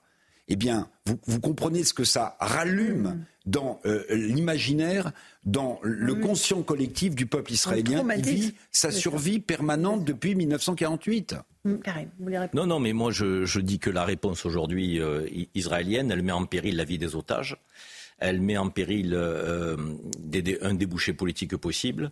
euh, Qui et- met d'abord en péril la vie otages, c'est le Hamas, Karim. Oui, mais Alors mettons l'église. c'est fou euh, quand même que vous insistiez. Et chaque fois, vous revenez sur ça euh, lorsque je m'exprime. Euh, Karim Zeribi condamné le Hamas. Karim Zeribi condamné le Hamas. Karim Zeribi le 7 octobre. Karim Zeribi Ah le non, 7 octobre. Je vous ai jamais le Hamas, je l'ai condamné. ça, Karim, vous le Hamas, je l'ai condamné. toujours fait. Toujours fait. Je vous le la 7 vraiment, octobre, j'ai dit l'horreur que c'était, la barbarie que c'était. Toujours. Parlons un peu de ce qui se passe aujourd'hui, ce qui peut se passer demain quand même. C'est quand même ce qui est important de parler. Eh oui, mais il faut aussi dire que ce qui met en parce que si vous voulez, moi je vais vous Hamas. parler d'avant le 7 octobre aussi. Et je vais vous dire comment vivaient la- les Palestiniens avant le 7 octobre. Et peut-être qu'on a alimenté les rangs du Hamas avec des politiques qui, qui ne reconnaissaient pas d'État palestinien. On, peut, on est sans fin comme ça. Moi, je, l'instant T, l'avenir, si vous voulez bien. L'instant T, pourquoi je ne suis pas en phase euh, avec euh, cette riposte euh, qui est un carnage J'entends l'irrationalité potentielle des Israéliens qui ont été touchés au cœur, mais ça c'est évidemment. Mais quand on est un dirigeant politique, on a le devoir à la fois de répondre à cette volonté de vengeance sur ceux qui ont commis l'acte du 7 octobre, pas les autres sur ceux qui ont commis l'acte du 7 Et il faut euh, recibler là en disant nous allons effectivement mener donc euh, une, une charge contre le Hamas qui nous a fait mal le 7 octobre. Donc, mais on, on ne mettra pas tous les Palestiniens euh, donc euh, dans le lot. C'est un devoir aussi pour nous. Parce que si je veux pas insulter l'avenir en tant que dirigeant israélien, je dois aussi penser à la sécurité d'Israël. Et la sécurité d'Israël, ça n'est pas en faisant des orphelins qui, toute leur vie, vont avoir l'esprit de vengeance envers le voisin. Donc, et ça, à un moment donné, la rationalité d'un dirigeant politique, elle doit revenir euh, donc au premier plan. Ça veut dire que la sécurité d'Israël, la libération des otages, donc, doit passer par une riposte qui n'éradique pas le peuple palestinien, mais qui dit au peuple palestinien, le Hamas, c'est notre ennemi. Mais vous, vous n'êtes pas notre ennemi. Or, c'est pas le message Allez. qui est passé. Le message qui est passé, c'est vous devez sortir de la bande de Gaza, vous devez aller Mais donc vous vous déporter à côté. Alors, on n'a pas le temps de continuer ce débat, mais chacun a je pu exposer ses c'est le dessin arguments du grand sur Israël que j'évoquais depuis le début. Et je Ah, ça, c'est- voulais rappeler euh, le nom et le visage de petit Kvir euh, Bibas, qui a donc fêté aujourd'hui ses un an en captivité dans les tunnels du Hamas. Voilà, on fait une pause. On se retrouve dans un instant dans Punchline sur CNews et sur Europe 1. À tout de suite. Bonsoir à tous et bonsoir à toutes. Bienvenue dans Punchline ce soir sur CNews et sur Europe 1 avec tous mes voeux les plus sincères pour vous et vos proches en 2024. En espérant d'ailleurs que cette année qui commence sous le signe de l'incertitude politique soit moins terrible que la dernière avec un pouvoir qui se tâte encore aujourd'hui pour savoir s'il change de cap, s'il change d'équipe, mais qui à mes yeux doit surtout décider s'il va agir ou non pour de bon après sept ans de pouvoir, allez-vous me dire. Il est temps d'y penser. Honnêtement, nous en sommes tous convaincus. Le temps des amateurs au gouvernement est révolu. Les Français veulent du changement. Et le changement, c'est maintenant. Surtout sur les questions régaliennes, avec la restauration de l'autorité dans de nombreux domaines, comme la sécurité ou l'éducation nationale. Alors, Monsieur le Président, fini le blabla et les belles paroles. Vos concitoyens attendent des actes, du concret, du tangible, du réel, parce que eux, le réel les percute de plein fouet dans leur vie de tous les jours. Violence, agression, problème de pouvoir d'achat ou inertie des administrations. Comme disait Paul Éluard, il n'y a pas de hasard, il n'y a que des rendez-vous. Il ne tient qu'à vous de ne pas rater celui que vous ont fixé les Français cette année, celui de l'action. Ce sera peut-être le dernier coche à ne pas rater avant que la page de l'histoire ne soit tournée. On va en débattre ce soir dans Punchline sur CNews et sur Europe 1.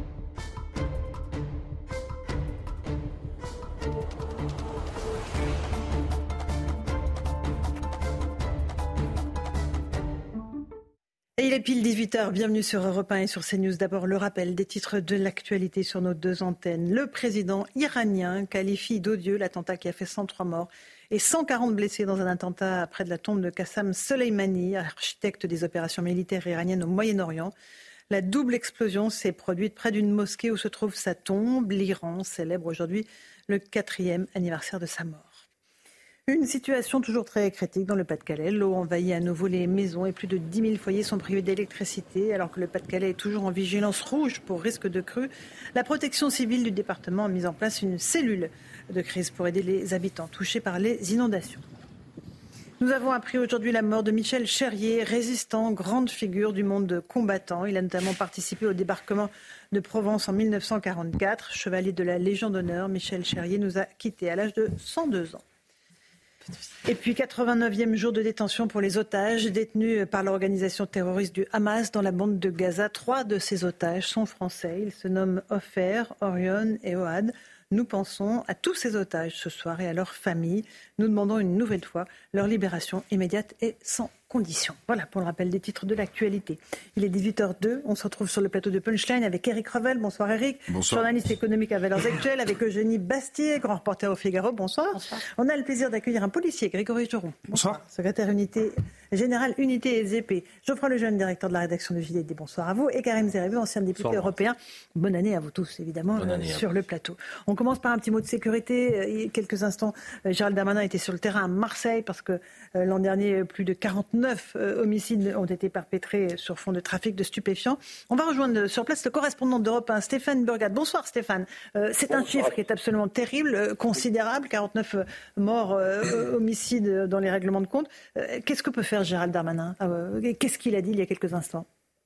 Bah, il défend son, son bilan euh, malgré tout. C'est une euh, rhétorique, une vieille rhétorique qu'on entend souvent ici, euh, qui est de dire bah, s'il y a autant de morts, c'est parce que nous avons beaucoup bougé, beaucoup euh, déstabilisé les euh, réseaux. Gérald Darmanin qui vante eh bien, euh, des chiffres, notamment moins 40% euh, de points de deal donc, qui ont été démantelés en, deux ans et 74 interpellations qui ont été menées auprès de deux clans, ces deux principaux clans qui ensanglantent en fait hein, les, les, les, les cités de, de Marseille, la DZ Mafia et clan de Yoda, on en, a beaucoup euh, parlé sur, euh, sur euh, nos antennes. Il estime, Gérald Darmanin, que cette série d'interpellations, et notamment les saisies d'avoir, eh bien, ont porté un coup très dur à ces, euh, à ces groupes. Ça, ça restera à vérifier. Gérald Darmanin qui poursuit, qui veut maintenant euh, porter, euh, mettre l'accent sur les nouvelles formes de vente, même si elles sont assez difficiles à évaluer, à me dit-on, de, sources policières, que sont les livraisons à domicile, notamment les Uber. Effectivement, merci beaucoup Stéphane Burgat d'Europe 1. On va écouter le témoignage d'une habitante de Marseille qui dit qu'aujourd'hui l'insécurité c'est dans tous les quartiers de la cité phocéenne, pas seulement dans les quartiers compliqués. Il faut savoir que l'insécurité à Marseille maintenant touche toute la surface, la périphérie, enfin la périphérie et la, surface de la ville. Il n'y a plus de quartier qui ne soit épargné par l'insécurité. Autrefois, il, pouvait encore rester quelques endroits où on pouvait être tranquille. Ce n'est plus du tout le cas. Euh, moi-même, j'ai subi plusieurs agressions au cours de mon existence. J'ai 60 ans, j'en ai subi plusieurs. Mmh. Arrachage de sacs, agressions physiques. Mais euh, ça devient maintenant, on va dire, monnaie courante.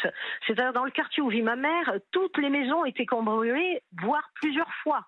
Voilà pour ce triste constat fait par une habitante de Marseille. Euh, euh, je vous passe la parole dans un instant, Grégory Geron, vous êtes policier. On a Frédéric Ploquin en ligne, qui est spécialiste de ces questions de, drogue, qui a fait un, documentaire sur la drogue dans les campagnes. Frédéric, aujourd'hui, c'est un, fléau qu'on n'arrive pas à endiguer, que ce soit à Marseille ou dans d'autres villes petites et moyennes de notre pays? Bah, écoutez, euh, à Marseille, ça fait un, demi-siècle hein, que la drogue sévit. Euh, il y a un certain nombre de ministres qui se sont mis à la tâche et qui ont annoncé euh, à grands cris, à grand renfort de, de communication, qu'ils allaient mettre à mal le trafic de stupéfiants.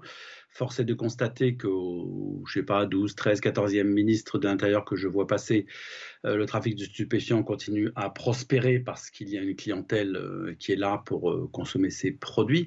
Mais néanmoins, j'ai lu l'interview de Gérald Darmanin dans, la Provence et je, je, je, je salue sa, ténacité, si vous voulez. il y va je, pense qu'il a l'air d'y croire d'ailleurs. Il a l'air d'y croire. Il a l'air sincère. Il y va. Il, envoie des renforts policiers. Il a, des idées. Il n'a pas tort lorsqu'il dit que la, la, police a mis des coups aux trafiquants de stupéfiants.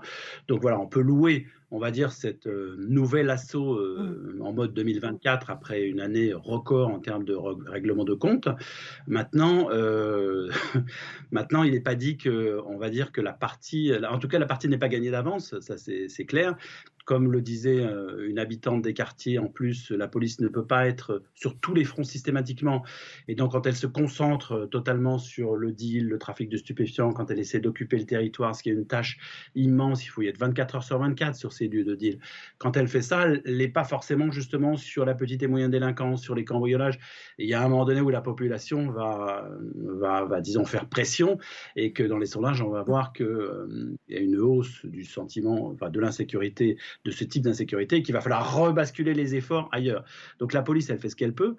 Euh, les renforts existent, mais j'ai vu qu'en matière de police judiciaire, là où euh, la guerre se joue, il y avait eu simplement cette année à Marseille 21 fonctionnaires de plus, ce qui signifie à l'instant T dans la rue environ 15, 16, 17 personnes. Je crois que Grégory Joron pourra vous le confirmer tout à l'heure, mais pas plus que ça.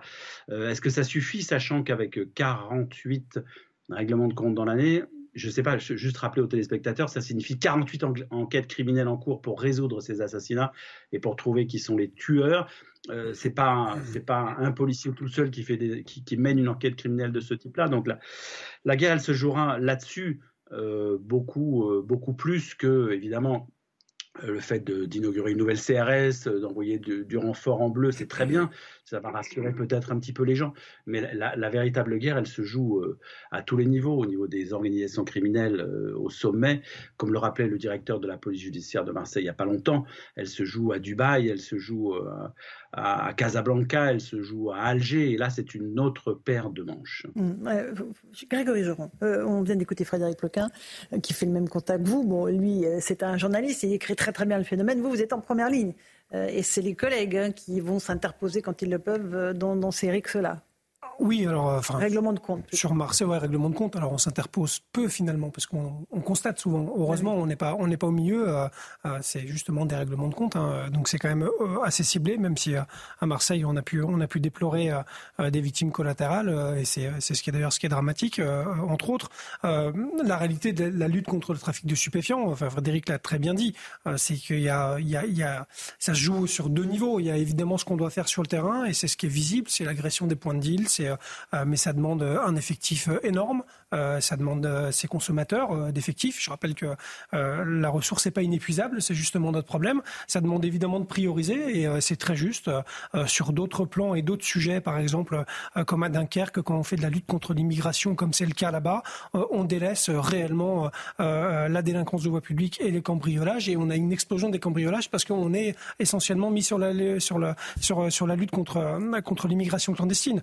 C'est la même chose quand on est dans les quartiers à faire du quadrillage, à tenir des points de deal parce qu'on les a repris et à occuper le terrain parce que c'est la seule recette qui fonctionne ça veut dire qu'on n'est pas ailleurs. Et le deuxième plan, c'est évidemment le temps long, c'est évidemment euh, l'action de la police judiciaire, c'est évidemment euh, s'attaquer au réseau. Et pour faire tomber un réseau, c'est 8 à 10 mois d'enquête, c'est même quasiment un an d'enquête. C'est ça qu'il faut savoir. Alors un an d'enquête pour, pour un réseau, on va se le dire aussi, c'est pas ce qui est très intéressant en termes de chiffres. Euh, parce qu'à la fin, bon, voilà, on regarde surtout des points de deal qu'on claque. Mhm. Et les têtes de réseau, si on en fait sauter deux dans l'année, on est content. Euh, pour autant, ça fonctionne. C'est-à-dire que euh, quand on laisse le temps long à mes collègues, en général, euh, ces personnes-là sont déshabillées totalement au niveau du fisc. On leur saisit leur maison, on leur mmh. saisit leurs biens, et ils vont entre aux alentours de 8 ans en prison. Donc ça fonctionne le temps long. Encore une question, Frédéric Ploquin, vous êtes encore en ligne avec nous, sur ces fameux Uber Sheet dont parlait le, ministre de l'Intérieur, c'est-à-dire que c'est la livraison à domicile, tout simplement. Vous commandez, il y a des applis pour commander de la drogue et on vous la livre chez vous, c'est ça? Ah oui, ça c'est le, bas de l'échelle du trafic de stupéfiants. Hein. Vous avez le, haut, du spectre avec les organisations criminelles internationales. Et sur le terrain, euh, ces, micro-PME, ces centaines de petites PME qui, euh, font un espèce de maillage euh, très dense sur tout le territoire français et qui utilisent tous les moyens pour acheminer le produit euh, jusqu'au consommateur. Euh, une vingtaine d'années, euh, il n'y avait pas ces moyens-là et le consommateur se rendait au pied du mur dans la cité pour aller chercher le produit. la police, on le sait, a décidé ce qui est, de, bonne guerre et ce qui est une bonne stratégie de harceler, comme ils disent, de pilonner les points de deal. À partir de là, D'autant qu'il y a eu le Covid au milieu où, évidemment, les consommateurs ont eu beaucoup plus de mal à se déplacer ou bien ils se faisaient repérer tout de suite, donc c'était un petit peu trop brillant comme vous le savez, les trafiquants sont très adaptables. À partir du Covid, ils sont multipliés. Ils ont envahi totalement les réseaux sociaux, notamment euh, Snapchat, où ils font une exposition de leurs produits, un peu comme quand vous allez euh, sur Internet pour euh, regarder ce qu'il y a dans, le showroom. C'est un peu pareil sur, le site. En fait, ils copient totalement euh, toutes les méthodes, les règles les, du, commerce euh, ordinaire, euh, de la publicité jusqu'à l'exposition du produit à, vendre, jusqu'à l'acheminement à domicile qui peut être compris dans le tarif, ce qui est voilà, un, peu, un peu comme quand vous achetez n'importe quoi, du mobilier ou je ne sais mmh. quoi. En fait, ils ont singé tout cela et ça leur permet d'aller d'aller un peu de, naviguer un peu sous le radar, de transporter que des petites quantités. Donc si on se fait prendre, c'est moins grave, les peines sont moins importantes et c'est extrêmement difficile à contrer. Donc j'entends euh, que le ministre de l'Intérieur euh, a décidé que les forces de police allaient s'attaquer à ça, mais ça va être très très très compliqué parce qu'en fait, la, drogue, elle suit les chemins, les chemins que suivent toutes les autres sortes de livraisons, que ce soit de repas, que ce soit de tout ce que vous voulez. Et ça, c'est assez compliqué, ça va être très compliqué de freiner ce mmh flux de circulation euh, qui achemine jusqu'au client euh, les autres produits pour voir si par hasard au milieu il n'y aurait pas un, bout de shit, 2 euh, grammes d'herbe ou 3 grammes de cocaïne. Donc voilà, ça va pas être simple et ça va mobiliser encore énormément d'effectifs. De policiers. Frédéric Plequin, les réseaux secrets de la police, c'est votre livre aux éditions du Nouveau Monde. Vous vouliez dire un mot, Karim, sur Marseille? Non, moi je, je, ce que je veux dire, c'est que malgré la détermination affichée par le ministre de l'Intérieur, on est en train de perdre cette bagarre contre le trafic en drogue ne faut pas qu'on se leurre, il ne faut pas qu'on se raconte d'histoire. Donc la communication, c'est bien. La réalité du terrain, c'est mieux. Donc sur le terrain, on perd cette bataille. On la perd parce que moi, je pense qu'il faut du bleu. Il faut du bleu en permanence, pas de manière sporadique ou conjoncturelle. Quand on a la CRS 8 qui est déployée, il n'y a plus un trafiquant. Dès qu'elle repart, ils sortent tous. Et la CRS 8, on nous dit, c'est 250 hommes sur le plan, au plan national et on ne peut pas l'avoir partout. Mais si, si on veut lutter contre euh, l'insécurité, contre ces trafics de drogue, contre ces règlements de compte, il faut du bleu au quotidien dans ces quartiers. C'est la police de sécurité publique de proximité. On fait une petite pause. Je vous repasse la parole dans un instant. Euh, on continuera nos débats. Euh, on se retrouve dans un instant sur CNews et sur Europe 1. tout de suite. 18h16, on se retrouve en direct dans Punchline sur CNews et sur Europe 1. On va continuer à parler de sécurité. Je disais tout à l'heure, Eugénie Bastier, dans mon petit sommaire, que c'est un peu le dernier rendez-vous maintenant que le président a, avec les Français, parce que ça fait sept ans qu'il est au pouvoir, il ne reste plus que, que 3 ans. Il a dit qu'il parlerait, qu'il y aurait un rendez-vous avec la nation dans les prochains jours. On ne va pas parler de remaniement, parce que de toute façon, je pense que ça intéresse assez peu ceux qui nous regardent et nous écoutent. Mais néanmoins, il y a un rendez-vous. Là, si c'est pas maintenant que l'effort est mis sur l'action, sur les moyens et sur le concret, c'est que c'est terminé, en réalité.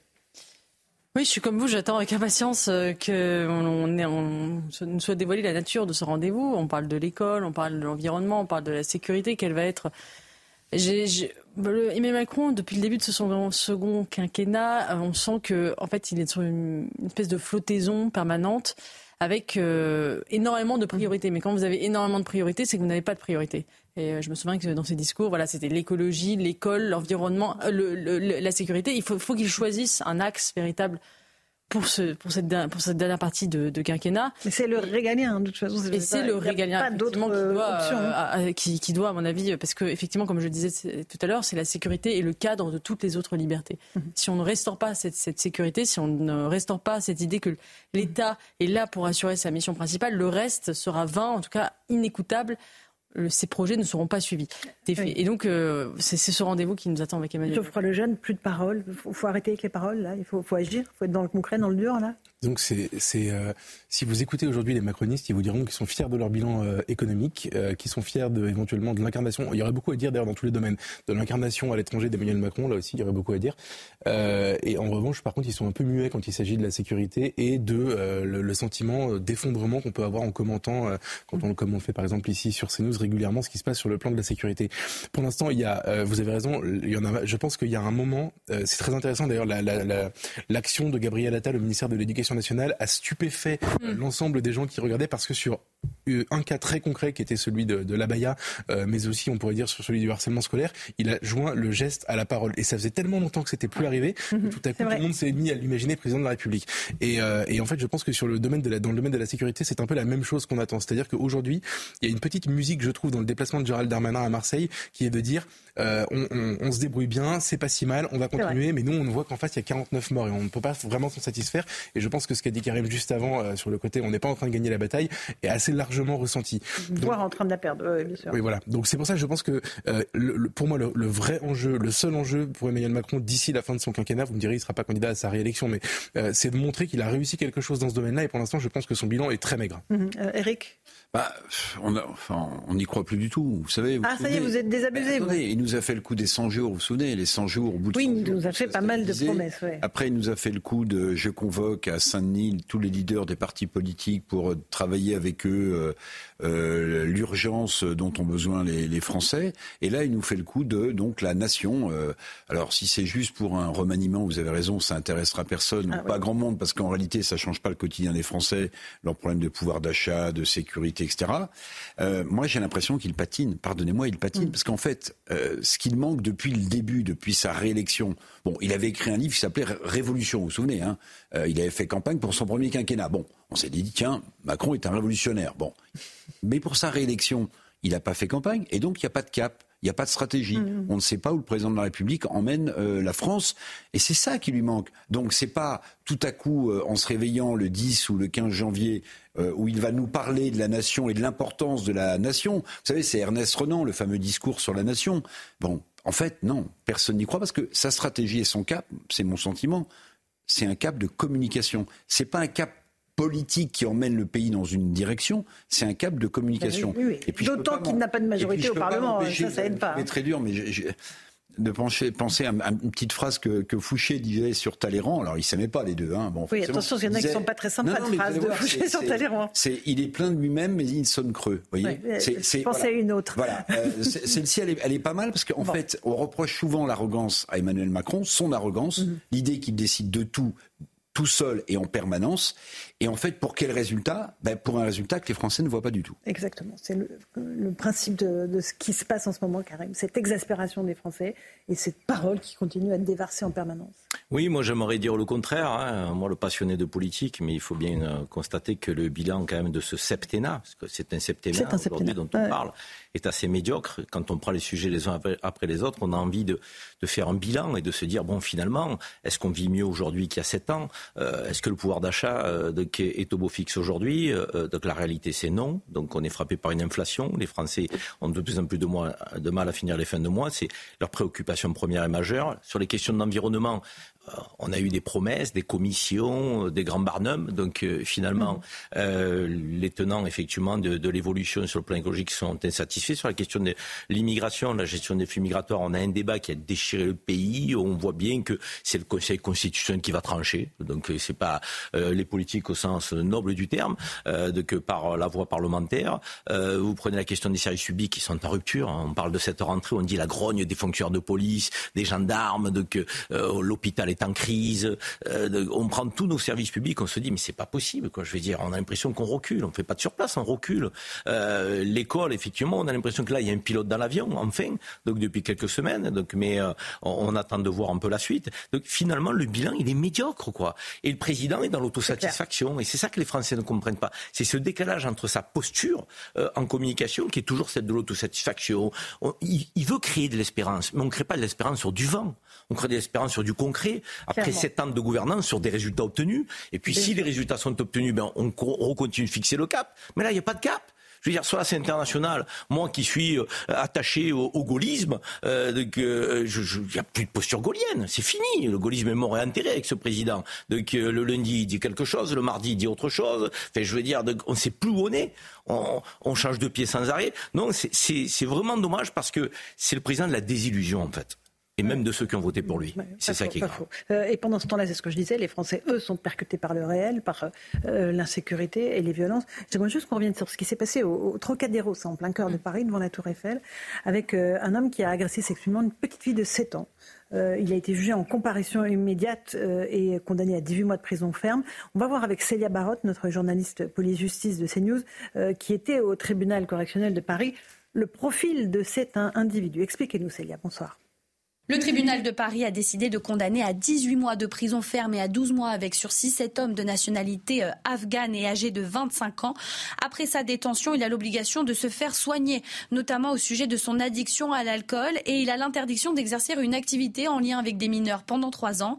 Il n'a donné aucune explication euh, sur son passage à l'acte car il a déclaré avoir un trou de mémoire sur le déroulé de cette soirée, un trou de mémoire qu'il justifie par un important taux d'alcoolémie. Lorsque le tribunal lui a rappelé les faits qui lui étaient euh, reprochés. Il s'est dit désemparé et très choqué. Mais pour l'avocat des parties civiles, son état d'ivresse n'est pas une circonstance atténuante. Même si cet homme intérimaire dans le BTP disposait d'un casier judiciaire vierge, le procureur a rappelé la gravité des faits, le jeune âge de la victime et son absence de reconnaissance des faits ou encore de regret lors de sa comparution immédiate. Enfin, la fillette est encore très choquée par ce qu'elle a subi. Ses parents saluent néanmoins la réactivité des forces de l'ordre.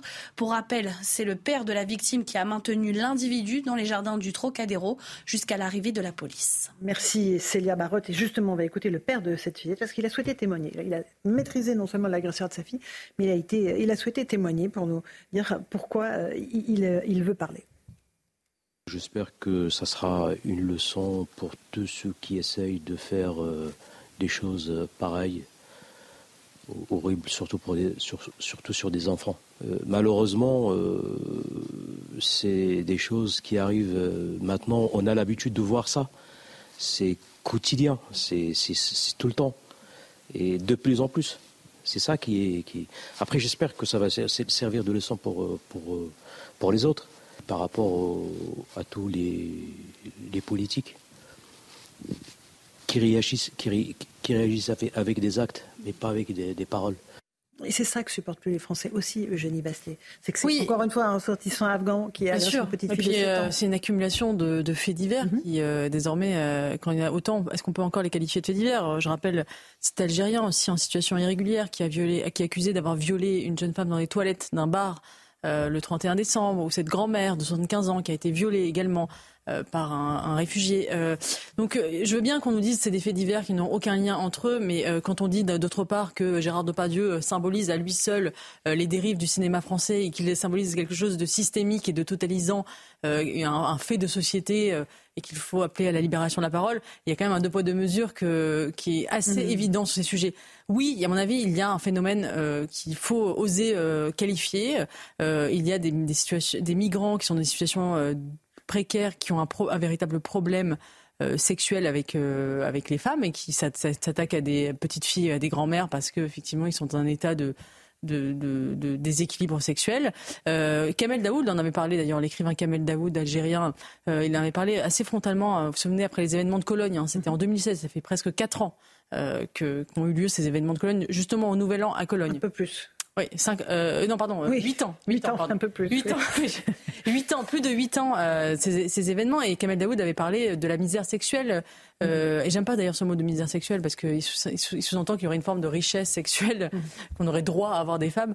Euh, mais il y a un, profond malaise sexuel de, des migrants qui arrivent de cultures où euh, le respect dû aux femmes n'est pas du tout le même que dans les cultures occidentales, qui ont euh, souvent des, des, qui sont en situation de souffrance psychique parce qu'ils ont traversé des, un certain nombre d'épreuves et qui sont mm-hmm. sur notre territoire. Et c'est absolument inadmissible. Et, et c'est un véritable phénomène de société dont il faut qu'il faut prendre à bras le corps, qu'il faut nommer, qu'il faut traiter.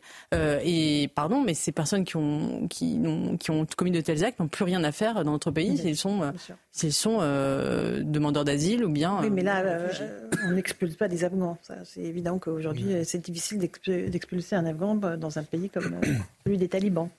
Souvenez-vous, alors déjà, vous avez raison, c'est absolument impossible, premièrement. Et deuxièmement, souvenez-vous de ce qui a été dit à propos de, des gens, je crois que c'était en 2000 en 2021 que quand au moment de la prise de Kaboul par les talibans, au moment où on a, vu, on a su qu'on allait accueillir avec le droit d'asile, euh, qui est devenu un peu plus qu'un droit d'asile, en tout cas c'est devenu une vraie filière d'immigration, qu'on allait accueillir des Afghans, ceux qui ont dit attention, on n'est peut-être pas obligé d'accueillir tout le monde parce que euh, on n'est peut-être pas capable de le faire et peut-être que ça nous retombera dessus, se sont fait insulter à l'époque, traîner dans la boue, alors que la seule chose dont ils avaient peur, c'est exactement ça en fait. Euh, c'est exactement ça pour les raisons qu'a qu listé Eugénie, mais en fait malheureusement, malheureusement, ça n'est pas possible. Un Afghan n'est pas soluble dans la société française aussi facilement Certains le sont et tous ne le sont pas. Et ceux qui ne le sont pas, malheureusement, avec eux, on prend un risque. Et donc moi, il y a une chose qui m'a frappé, c'est le sang-froid de ce, papa mhm. euh, qui, euh, a maîtrisé, maîtrisé l'agresseur sans se faire justice lui-même. Parce que honnêtement, euh, il aurait, s'il y avait eu un passage à tabac, moi je serais pas allé le condamner. Et il s'est retenu, il s'est empêché de le faire. Ça déjà, c'est quand même assez, assez exceptionnel. et ensuite, deuxièmement, c'est cette, c'est cette question en effet de, du droit d'asile. Est-ce que, est-ce qu'aujourd'hui, on, on, en parle toujours en disant c'est l'honneur de la France, c'est l'honneur de la France. Le principe est l'honneur de la France, mais euh, le, les, les, les, comment dire les euh, les conséquences de ce principe sont parfois aussi un problème pour la France. Donc, il faudrait peut-être réfléchir à ça. Grégory Joron là-dessus sur ces agressions. Je, je, je, vais faire je vais être un peu plus large en fait euh, sur, sur les atteintes aux personnes surtout hein, parce qu'en fait c'est, c'est, c'est, ça regroupe un peu tout et on, on a réellement une c'est des chiffres du ministère de l'Intérieur hein, donc euh, en un clic tout le monde peut les voir. Même la première ministre d'ailleurs quand elle parle de, de sentiments d'insécurité parce que pour le coup je pense que c'est vraiment peut-être le, l'indicateur le plus flagrant en, en cinq ans on passe de 250 000 à 350 000 faits constatés.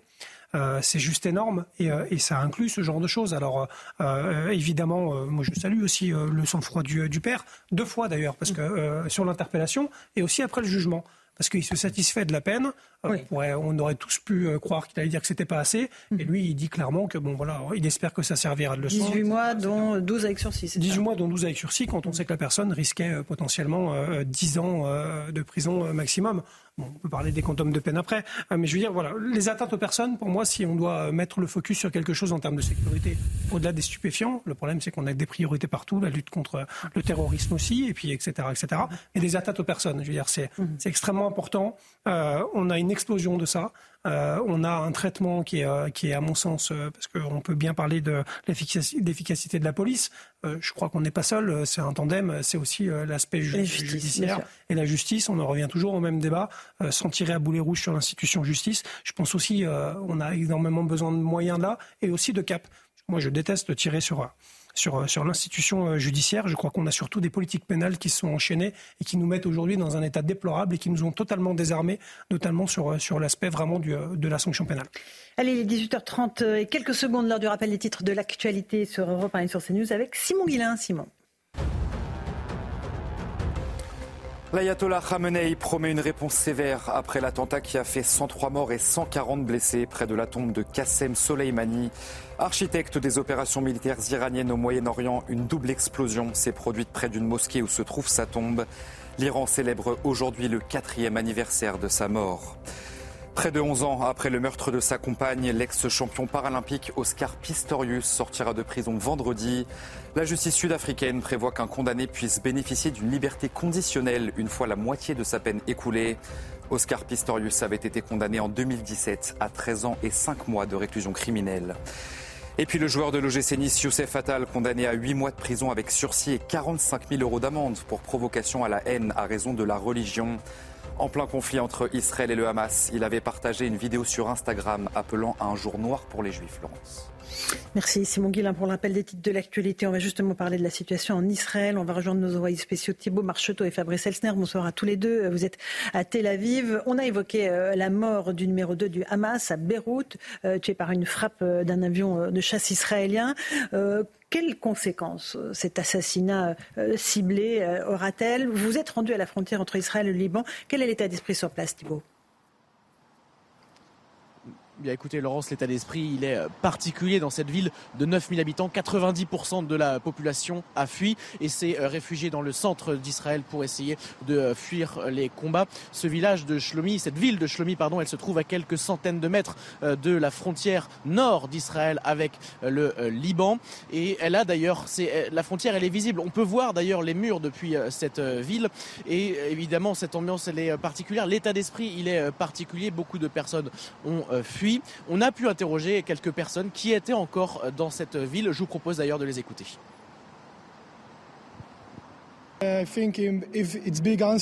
Je pense que s'il y a une grosse réponse de la part du Liban, il y aura une réponse de notre part encore plus grande.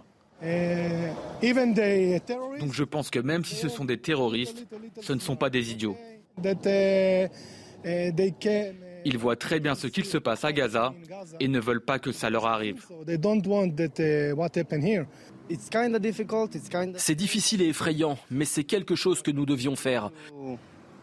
Nous devons tuer toutes les personnes responsables des attaques du 7 octobre. Donc, même si on est plus prudent en ce moment, cette guerre est nécessaire pour notre futur. Pendant que nous étions en train de réaliser ces interviews avec Fabrice Elsner, nous sommes restés une bonne partie de la journée dans cette ville de Shlomi. Deux avions sont venus bombarder les positions du Hezbollah sur la frontière euh, israélienne et euh, libanaise. Voilà donc la pression euh, s'accentue et encore plus avec cette élimination du numéro 2 du Hamas hier. Si Thibault Marcheteau, Fabrice Elsner, on verra quelles sont les réactions, euh, notamment euh, dans, euh, du côté de M. Nasrallah, du Hezbollah, Eric Revel. Nasrallah, qui est le, le chef est en train de, s'exprimer. prendre la parole, je crois, ce soir, Mhm. pour dire. Enfin, il y a eu des communiqués du Hezbollah disant que l'assassinat du, du leader du Hamas à Beyrouth ne resterait pas sans réponse. Reste à savoir évidemment si on est devant un engrenage, c'est-à-dire le Hezbollah chiite, qui a le soutien de l'Iran, rentre ou pas en guerre contre Israël ce qui ouvrirait un, un, nouveau front, évidemment, pour, pour Israël. Mmh. Eugénie Bastier, sur cette possibilité d'embrasement du conflit euh, au niveau régional vous y croyez ou est-ce que pour l'instant les choses ont été contenues si je Pour le moment, c'est contenu. Moi, je, je, pense que le vrai défi pour Israël, c'est de, c'est la, la, perte du soutien international et de la communauté internationale, parce que c'est un pays quand même qui repose sur le soutien international, sur la reconnaissance, enfin au départ par l'ONU et ensuite par le soutien indéfectible des États-Unis. Euh, euh, notamment pour sa protection et sa sécurité. Donc il y a un enjeu là très fort pour Israël, c'est de, de, ne pas perdre totalement l'avantage moral qui a été euh, quand même le, sien depuis le 7 octobre, puisque ce sont eux qui ont été attaqués euh, avec une violence inouïe. Et euh, il est important pour eux de garder ce soutien, cet avantage moral, notamment dans les pays occidentaux, qui peut être fragilisé par une politique excessive à Gaza. Allez, on fait une petite pause. On remercie Grégory Joron d'être venu en ce début d'année nous voir. On va recevoir dans un instant Jérôme Fourquet, euh, qui publie ce livre La France d'après. Euh, Jérôme Fourquet, euh, qui est un politologue et avec qui on va reparler de l'actualité. À tout de suite dans Punchline.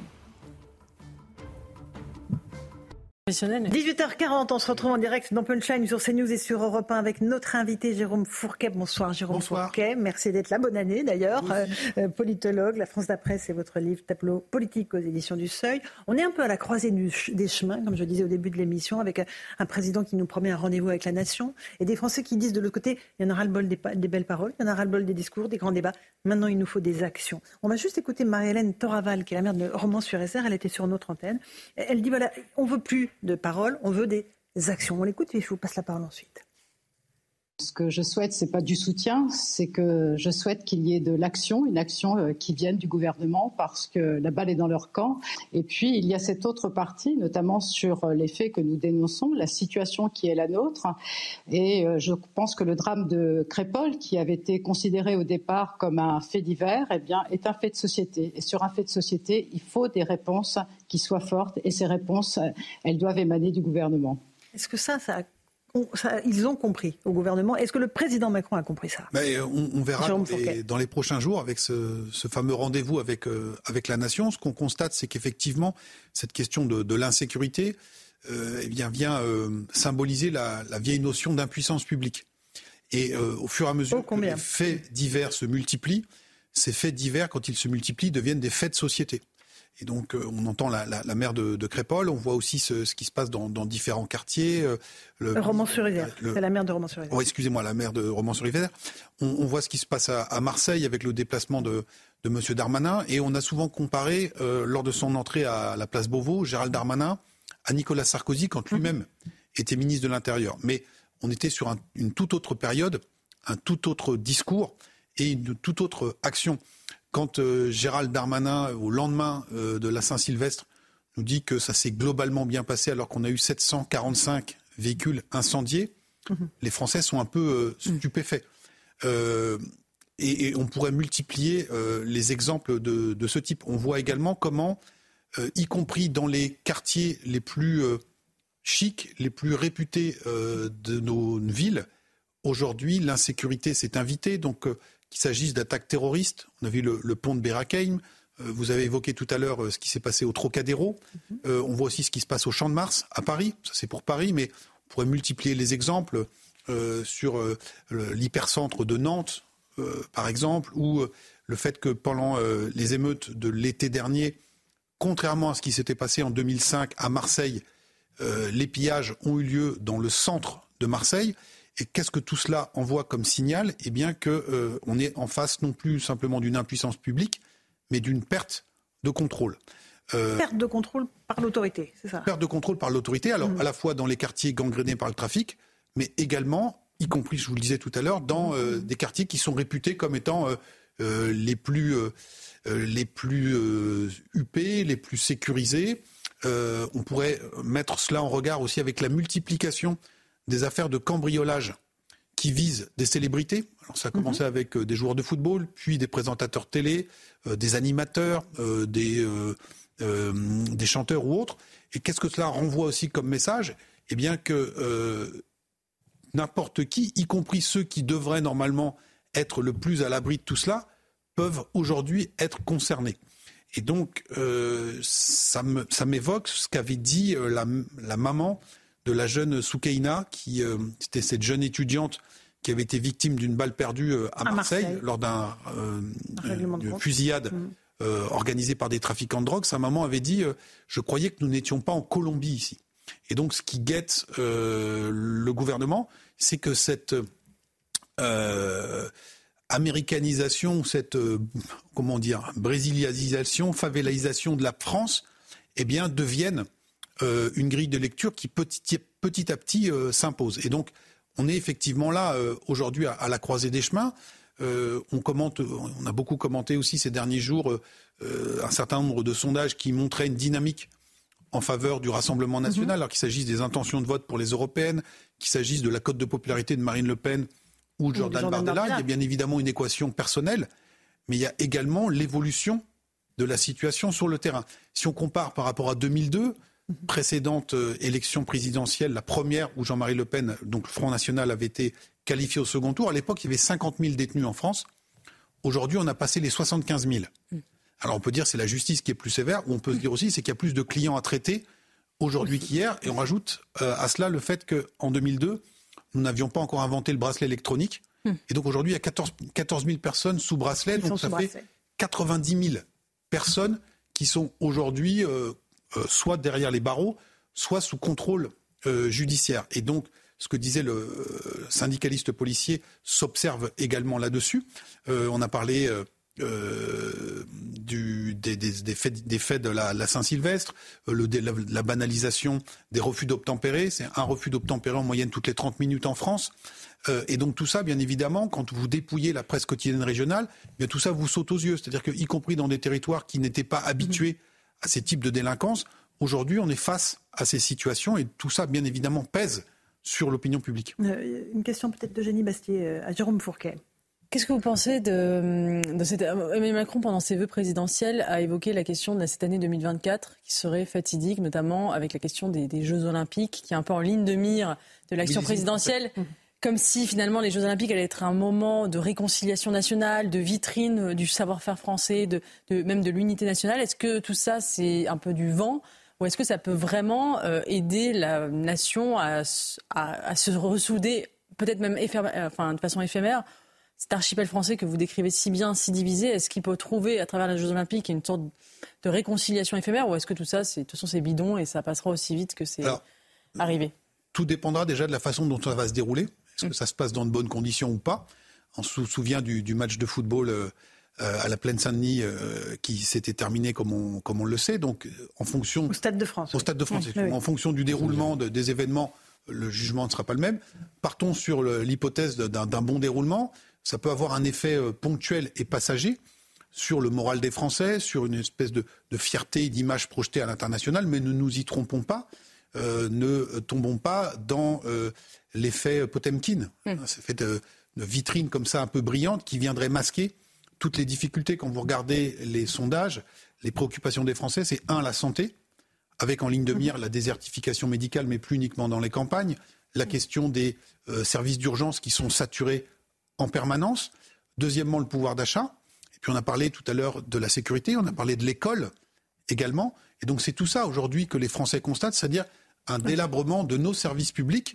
Et donc, euh, moi, ce qui me- ce qui m'interpelle un peu dans cette focalisation des pouvoirs publics sur la question des, des JO, c'est le fait de savoir si on croit vraiment à cet effet Potemkin ou est-ce qu'il n'y a pas aussi une part de déconnexion de, de nos élites, euh, puisque c'est aujourd'hui, notamment en province, le cadet des soucis des Français. c'est pas un peu ça la déconnexion des politiques quand même en Ah, réalité C'est c'est un, par- Qui un peu un à côté de la plaque. Et le grand historien Paul Venn qui a, qui a écrit un livre qui disait est-ce que les Grecs croyaient vraiment leur Dieu?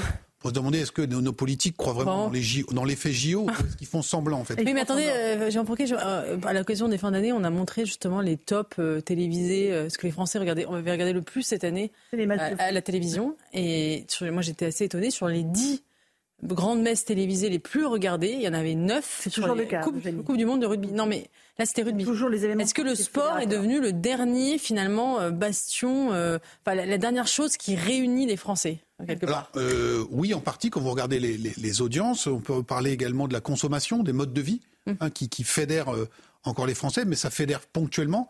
Et vous voyez qu'il manque là Hum. une forme de, de supplément d'âme. On dit souvent, euh, je pense à juste titre, que la société française s'est très fortement américanisée.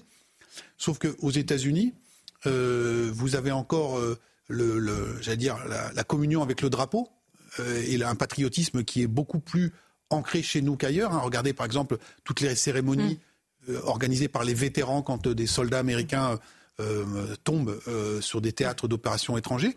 Et puis on a également aux États-Unis les méga churches avec à peu près encore 30 à Oui. 35% de la population américaine qui se rend dans des églises diverses et variées. Et ces suppléments d'âme-là, en France, n'ont plus du tout euh, le même ressort, la même résonance. Et donc on se trouve un peu dépourvu, d'où le fait que le président de la, la République, après les vœux, après deux heures passées avec vos confrères euh, sur un autre, euh, un autre plateau il y a quelques semaines, refixe Mhm. un rendez-vous avec Un pour parler de la nation. Essayer de Mm. remettre du ciment et des ponts au sein de, de cet archipel fragmenté. Bien sûr. Euh, une question de Geoffroy Lejeune, peut-être. Oui, vous êtes un peu notre l'oracle qui voit un peu mieux ce que, tout, ce que nous on n'arrive pas à voir.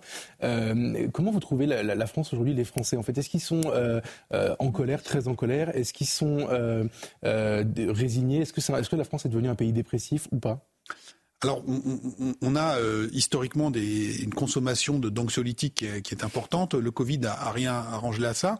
Aujourd'hui, si vous voulez, euh, on a deux, grilles de lecture. D'abord, euh, un espèce de partage entre résignation, fatigue d'un côté, avec l'accumulation des crises, crise des gilets jaunes, crise climatique, crise du Covid, crise terroriste, ça fait quand même beaucoup, euh, tension sociale avec la, réforme des, retraites, les émeutes. Et donc, on parle beaucoup de la fameuse résilience, mais le, corps social aujourd'hui est très fatigué, il est usé. Et euh, cela se partage avec une forme aussi de, colère et, de, rage. Hein. On, on, a parlé tout à l'heure des tensions sur le pouvoir d'achat. Et puis, à côté de ça, comme toujours, on a ce qui est assez frappant quand on se promène en France, le sentiment quand même que quand on interroge les Français, quand on échange avec eux, pour ce qui est de leur bonheur privé ou de leur situation euh, personnelle, euh, les choses vont quand même euh, plutôt bien, comme si aussi on se dire, repliait sur cette bulle. Familiale, affective et personnelle, qu'on cultivait son jardin, parce qu'il y a un sentiment de marasme et un sentiment de, vide ou de mal-être vis-à-vis du, du, destin collectif. Est-ce que tout est aussi sombre, Jérôme Fourquet? Vous dites quand même que la société française possède des ressources enfouies pour les mutations à venir. C'est-à-dire que tout n'est pas perdu quand même. Oui, oui, bah, tout à fait. On a vu comment euh, la société française avait traversé le, avait traversé le, Covid. On, on, prédisait une catastrophe économique, etc., etc. Ce qui n'est, pas advenu. On voit aussi comment la société française, euh, en dépit euh, des attaques terroristes très sanglantes que nous avons connues et qui sont à nul autre pareil en Europe, n'est pas sortie de ses rails. Hein. C'était quand même le but du promoteur de ces attentats, c'était de provoquer la guerre civile en France et ça n'est pas euh, advenu. Donc il y, a, des ressources et des, et des, et des, et des ressorts qui demeurent euh, importants. Néanmoins, il faut qu'on soit lucide. Et le fait de tout parier sur un effet JO ou euh, la livraison du chantier en temps et en heure de, Notre-Dame de Paris, Totalement. ça pèse assez peu quand on met en regard ou les commémorations, le, le, décrochage de la France au point de vue éducatif avec le classement PISA, décrochage économique. on parle beaucoup de la, la guerre en Ukraine. Vous voyez, je parlais tout à l'heure du décalage entre le discours et les actes. Le 13 juin 2022, euh, Emmanuel Macron était au salon euh, euh, des équipements militaires Eurosatori. Il avait dit voilà, nous allons passer en économie de guerre. Hmm. Et il y a plus d'un hmm. an et demi. Et donc vous entendez aujourd'hui les demandes à l'aide de la population hmm. ukrainienne et les Occidentaux, et la France en particulier, est incapable de suivre la cadence. Il y a une usine en France qui fabrique les, les culasses de ces fameux obus de 155 mm. Il y a 39 salariés dans cette, euh, dans cette usine. On voilà. voit C'est ça l'économie de guerre aujourd'hui. On est d'accord, Jérôme Fourquet, que le renouveau, que le restart d'Emmanuel Macron, si je peux me permettre cet anglicisme, ne viendra pas d'un remaniement alors, de deux choses l'une, il y a deux options. Euh, soit le remaniement permet... Gouvernemental. Ou le remaniement gouvernemental permet un élargissement de l'assise euh, mhm. parlementaire d'Emmanuel de, Macron. En clair, une capacité à avoir négocié avec tous les LR ou une partie de LR plusieurs dizaines de députés qui rallient cette majorité sur un contrat de gouvernement. Et là, c'est euh, une nouvelle donne politique euh, qui s'enclenche. Soit ce n'est pas ça, et donc on a juste un remaniement cosmétique, j'allais dire à périmètre constant, où on change, on fait le jeu des chaises musicales, on change d'affectation quelques personnalités, on fait rentrer quelques figures de la société civile, et là, ça va euh, vous occuper, Laurence Ferrari, euh, deux jours. Même pas. Nous, ce sera deux minutes.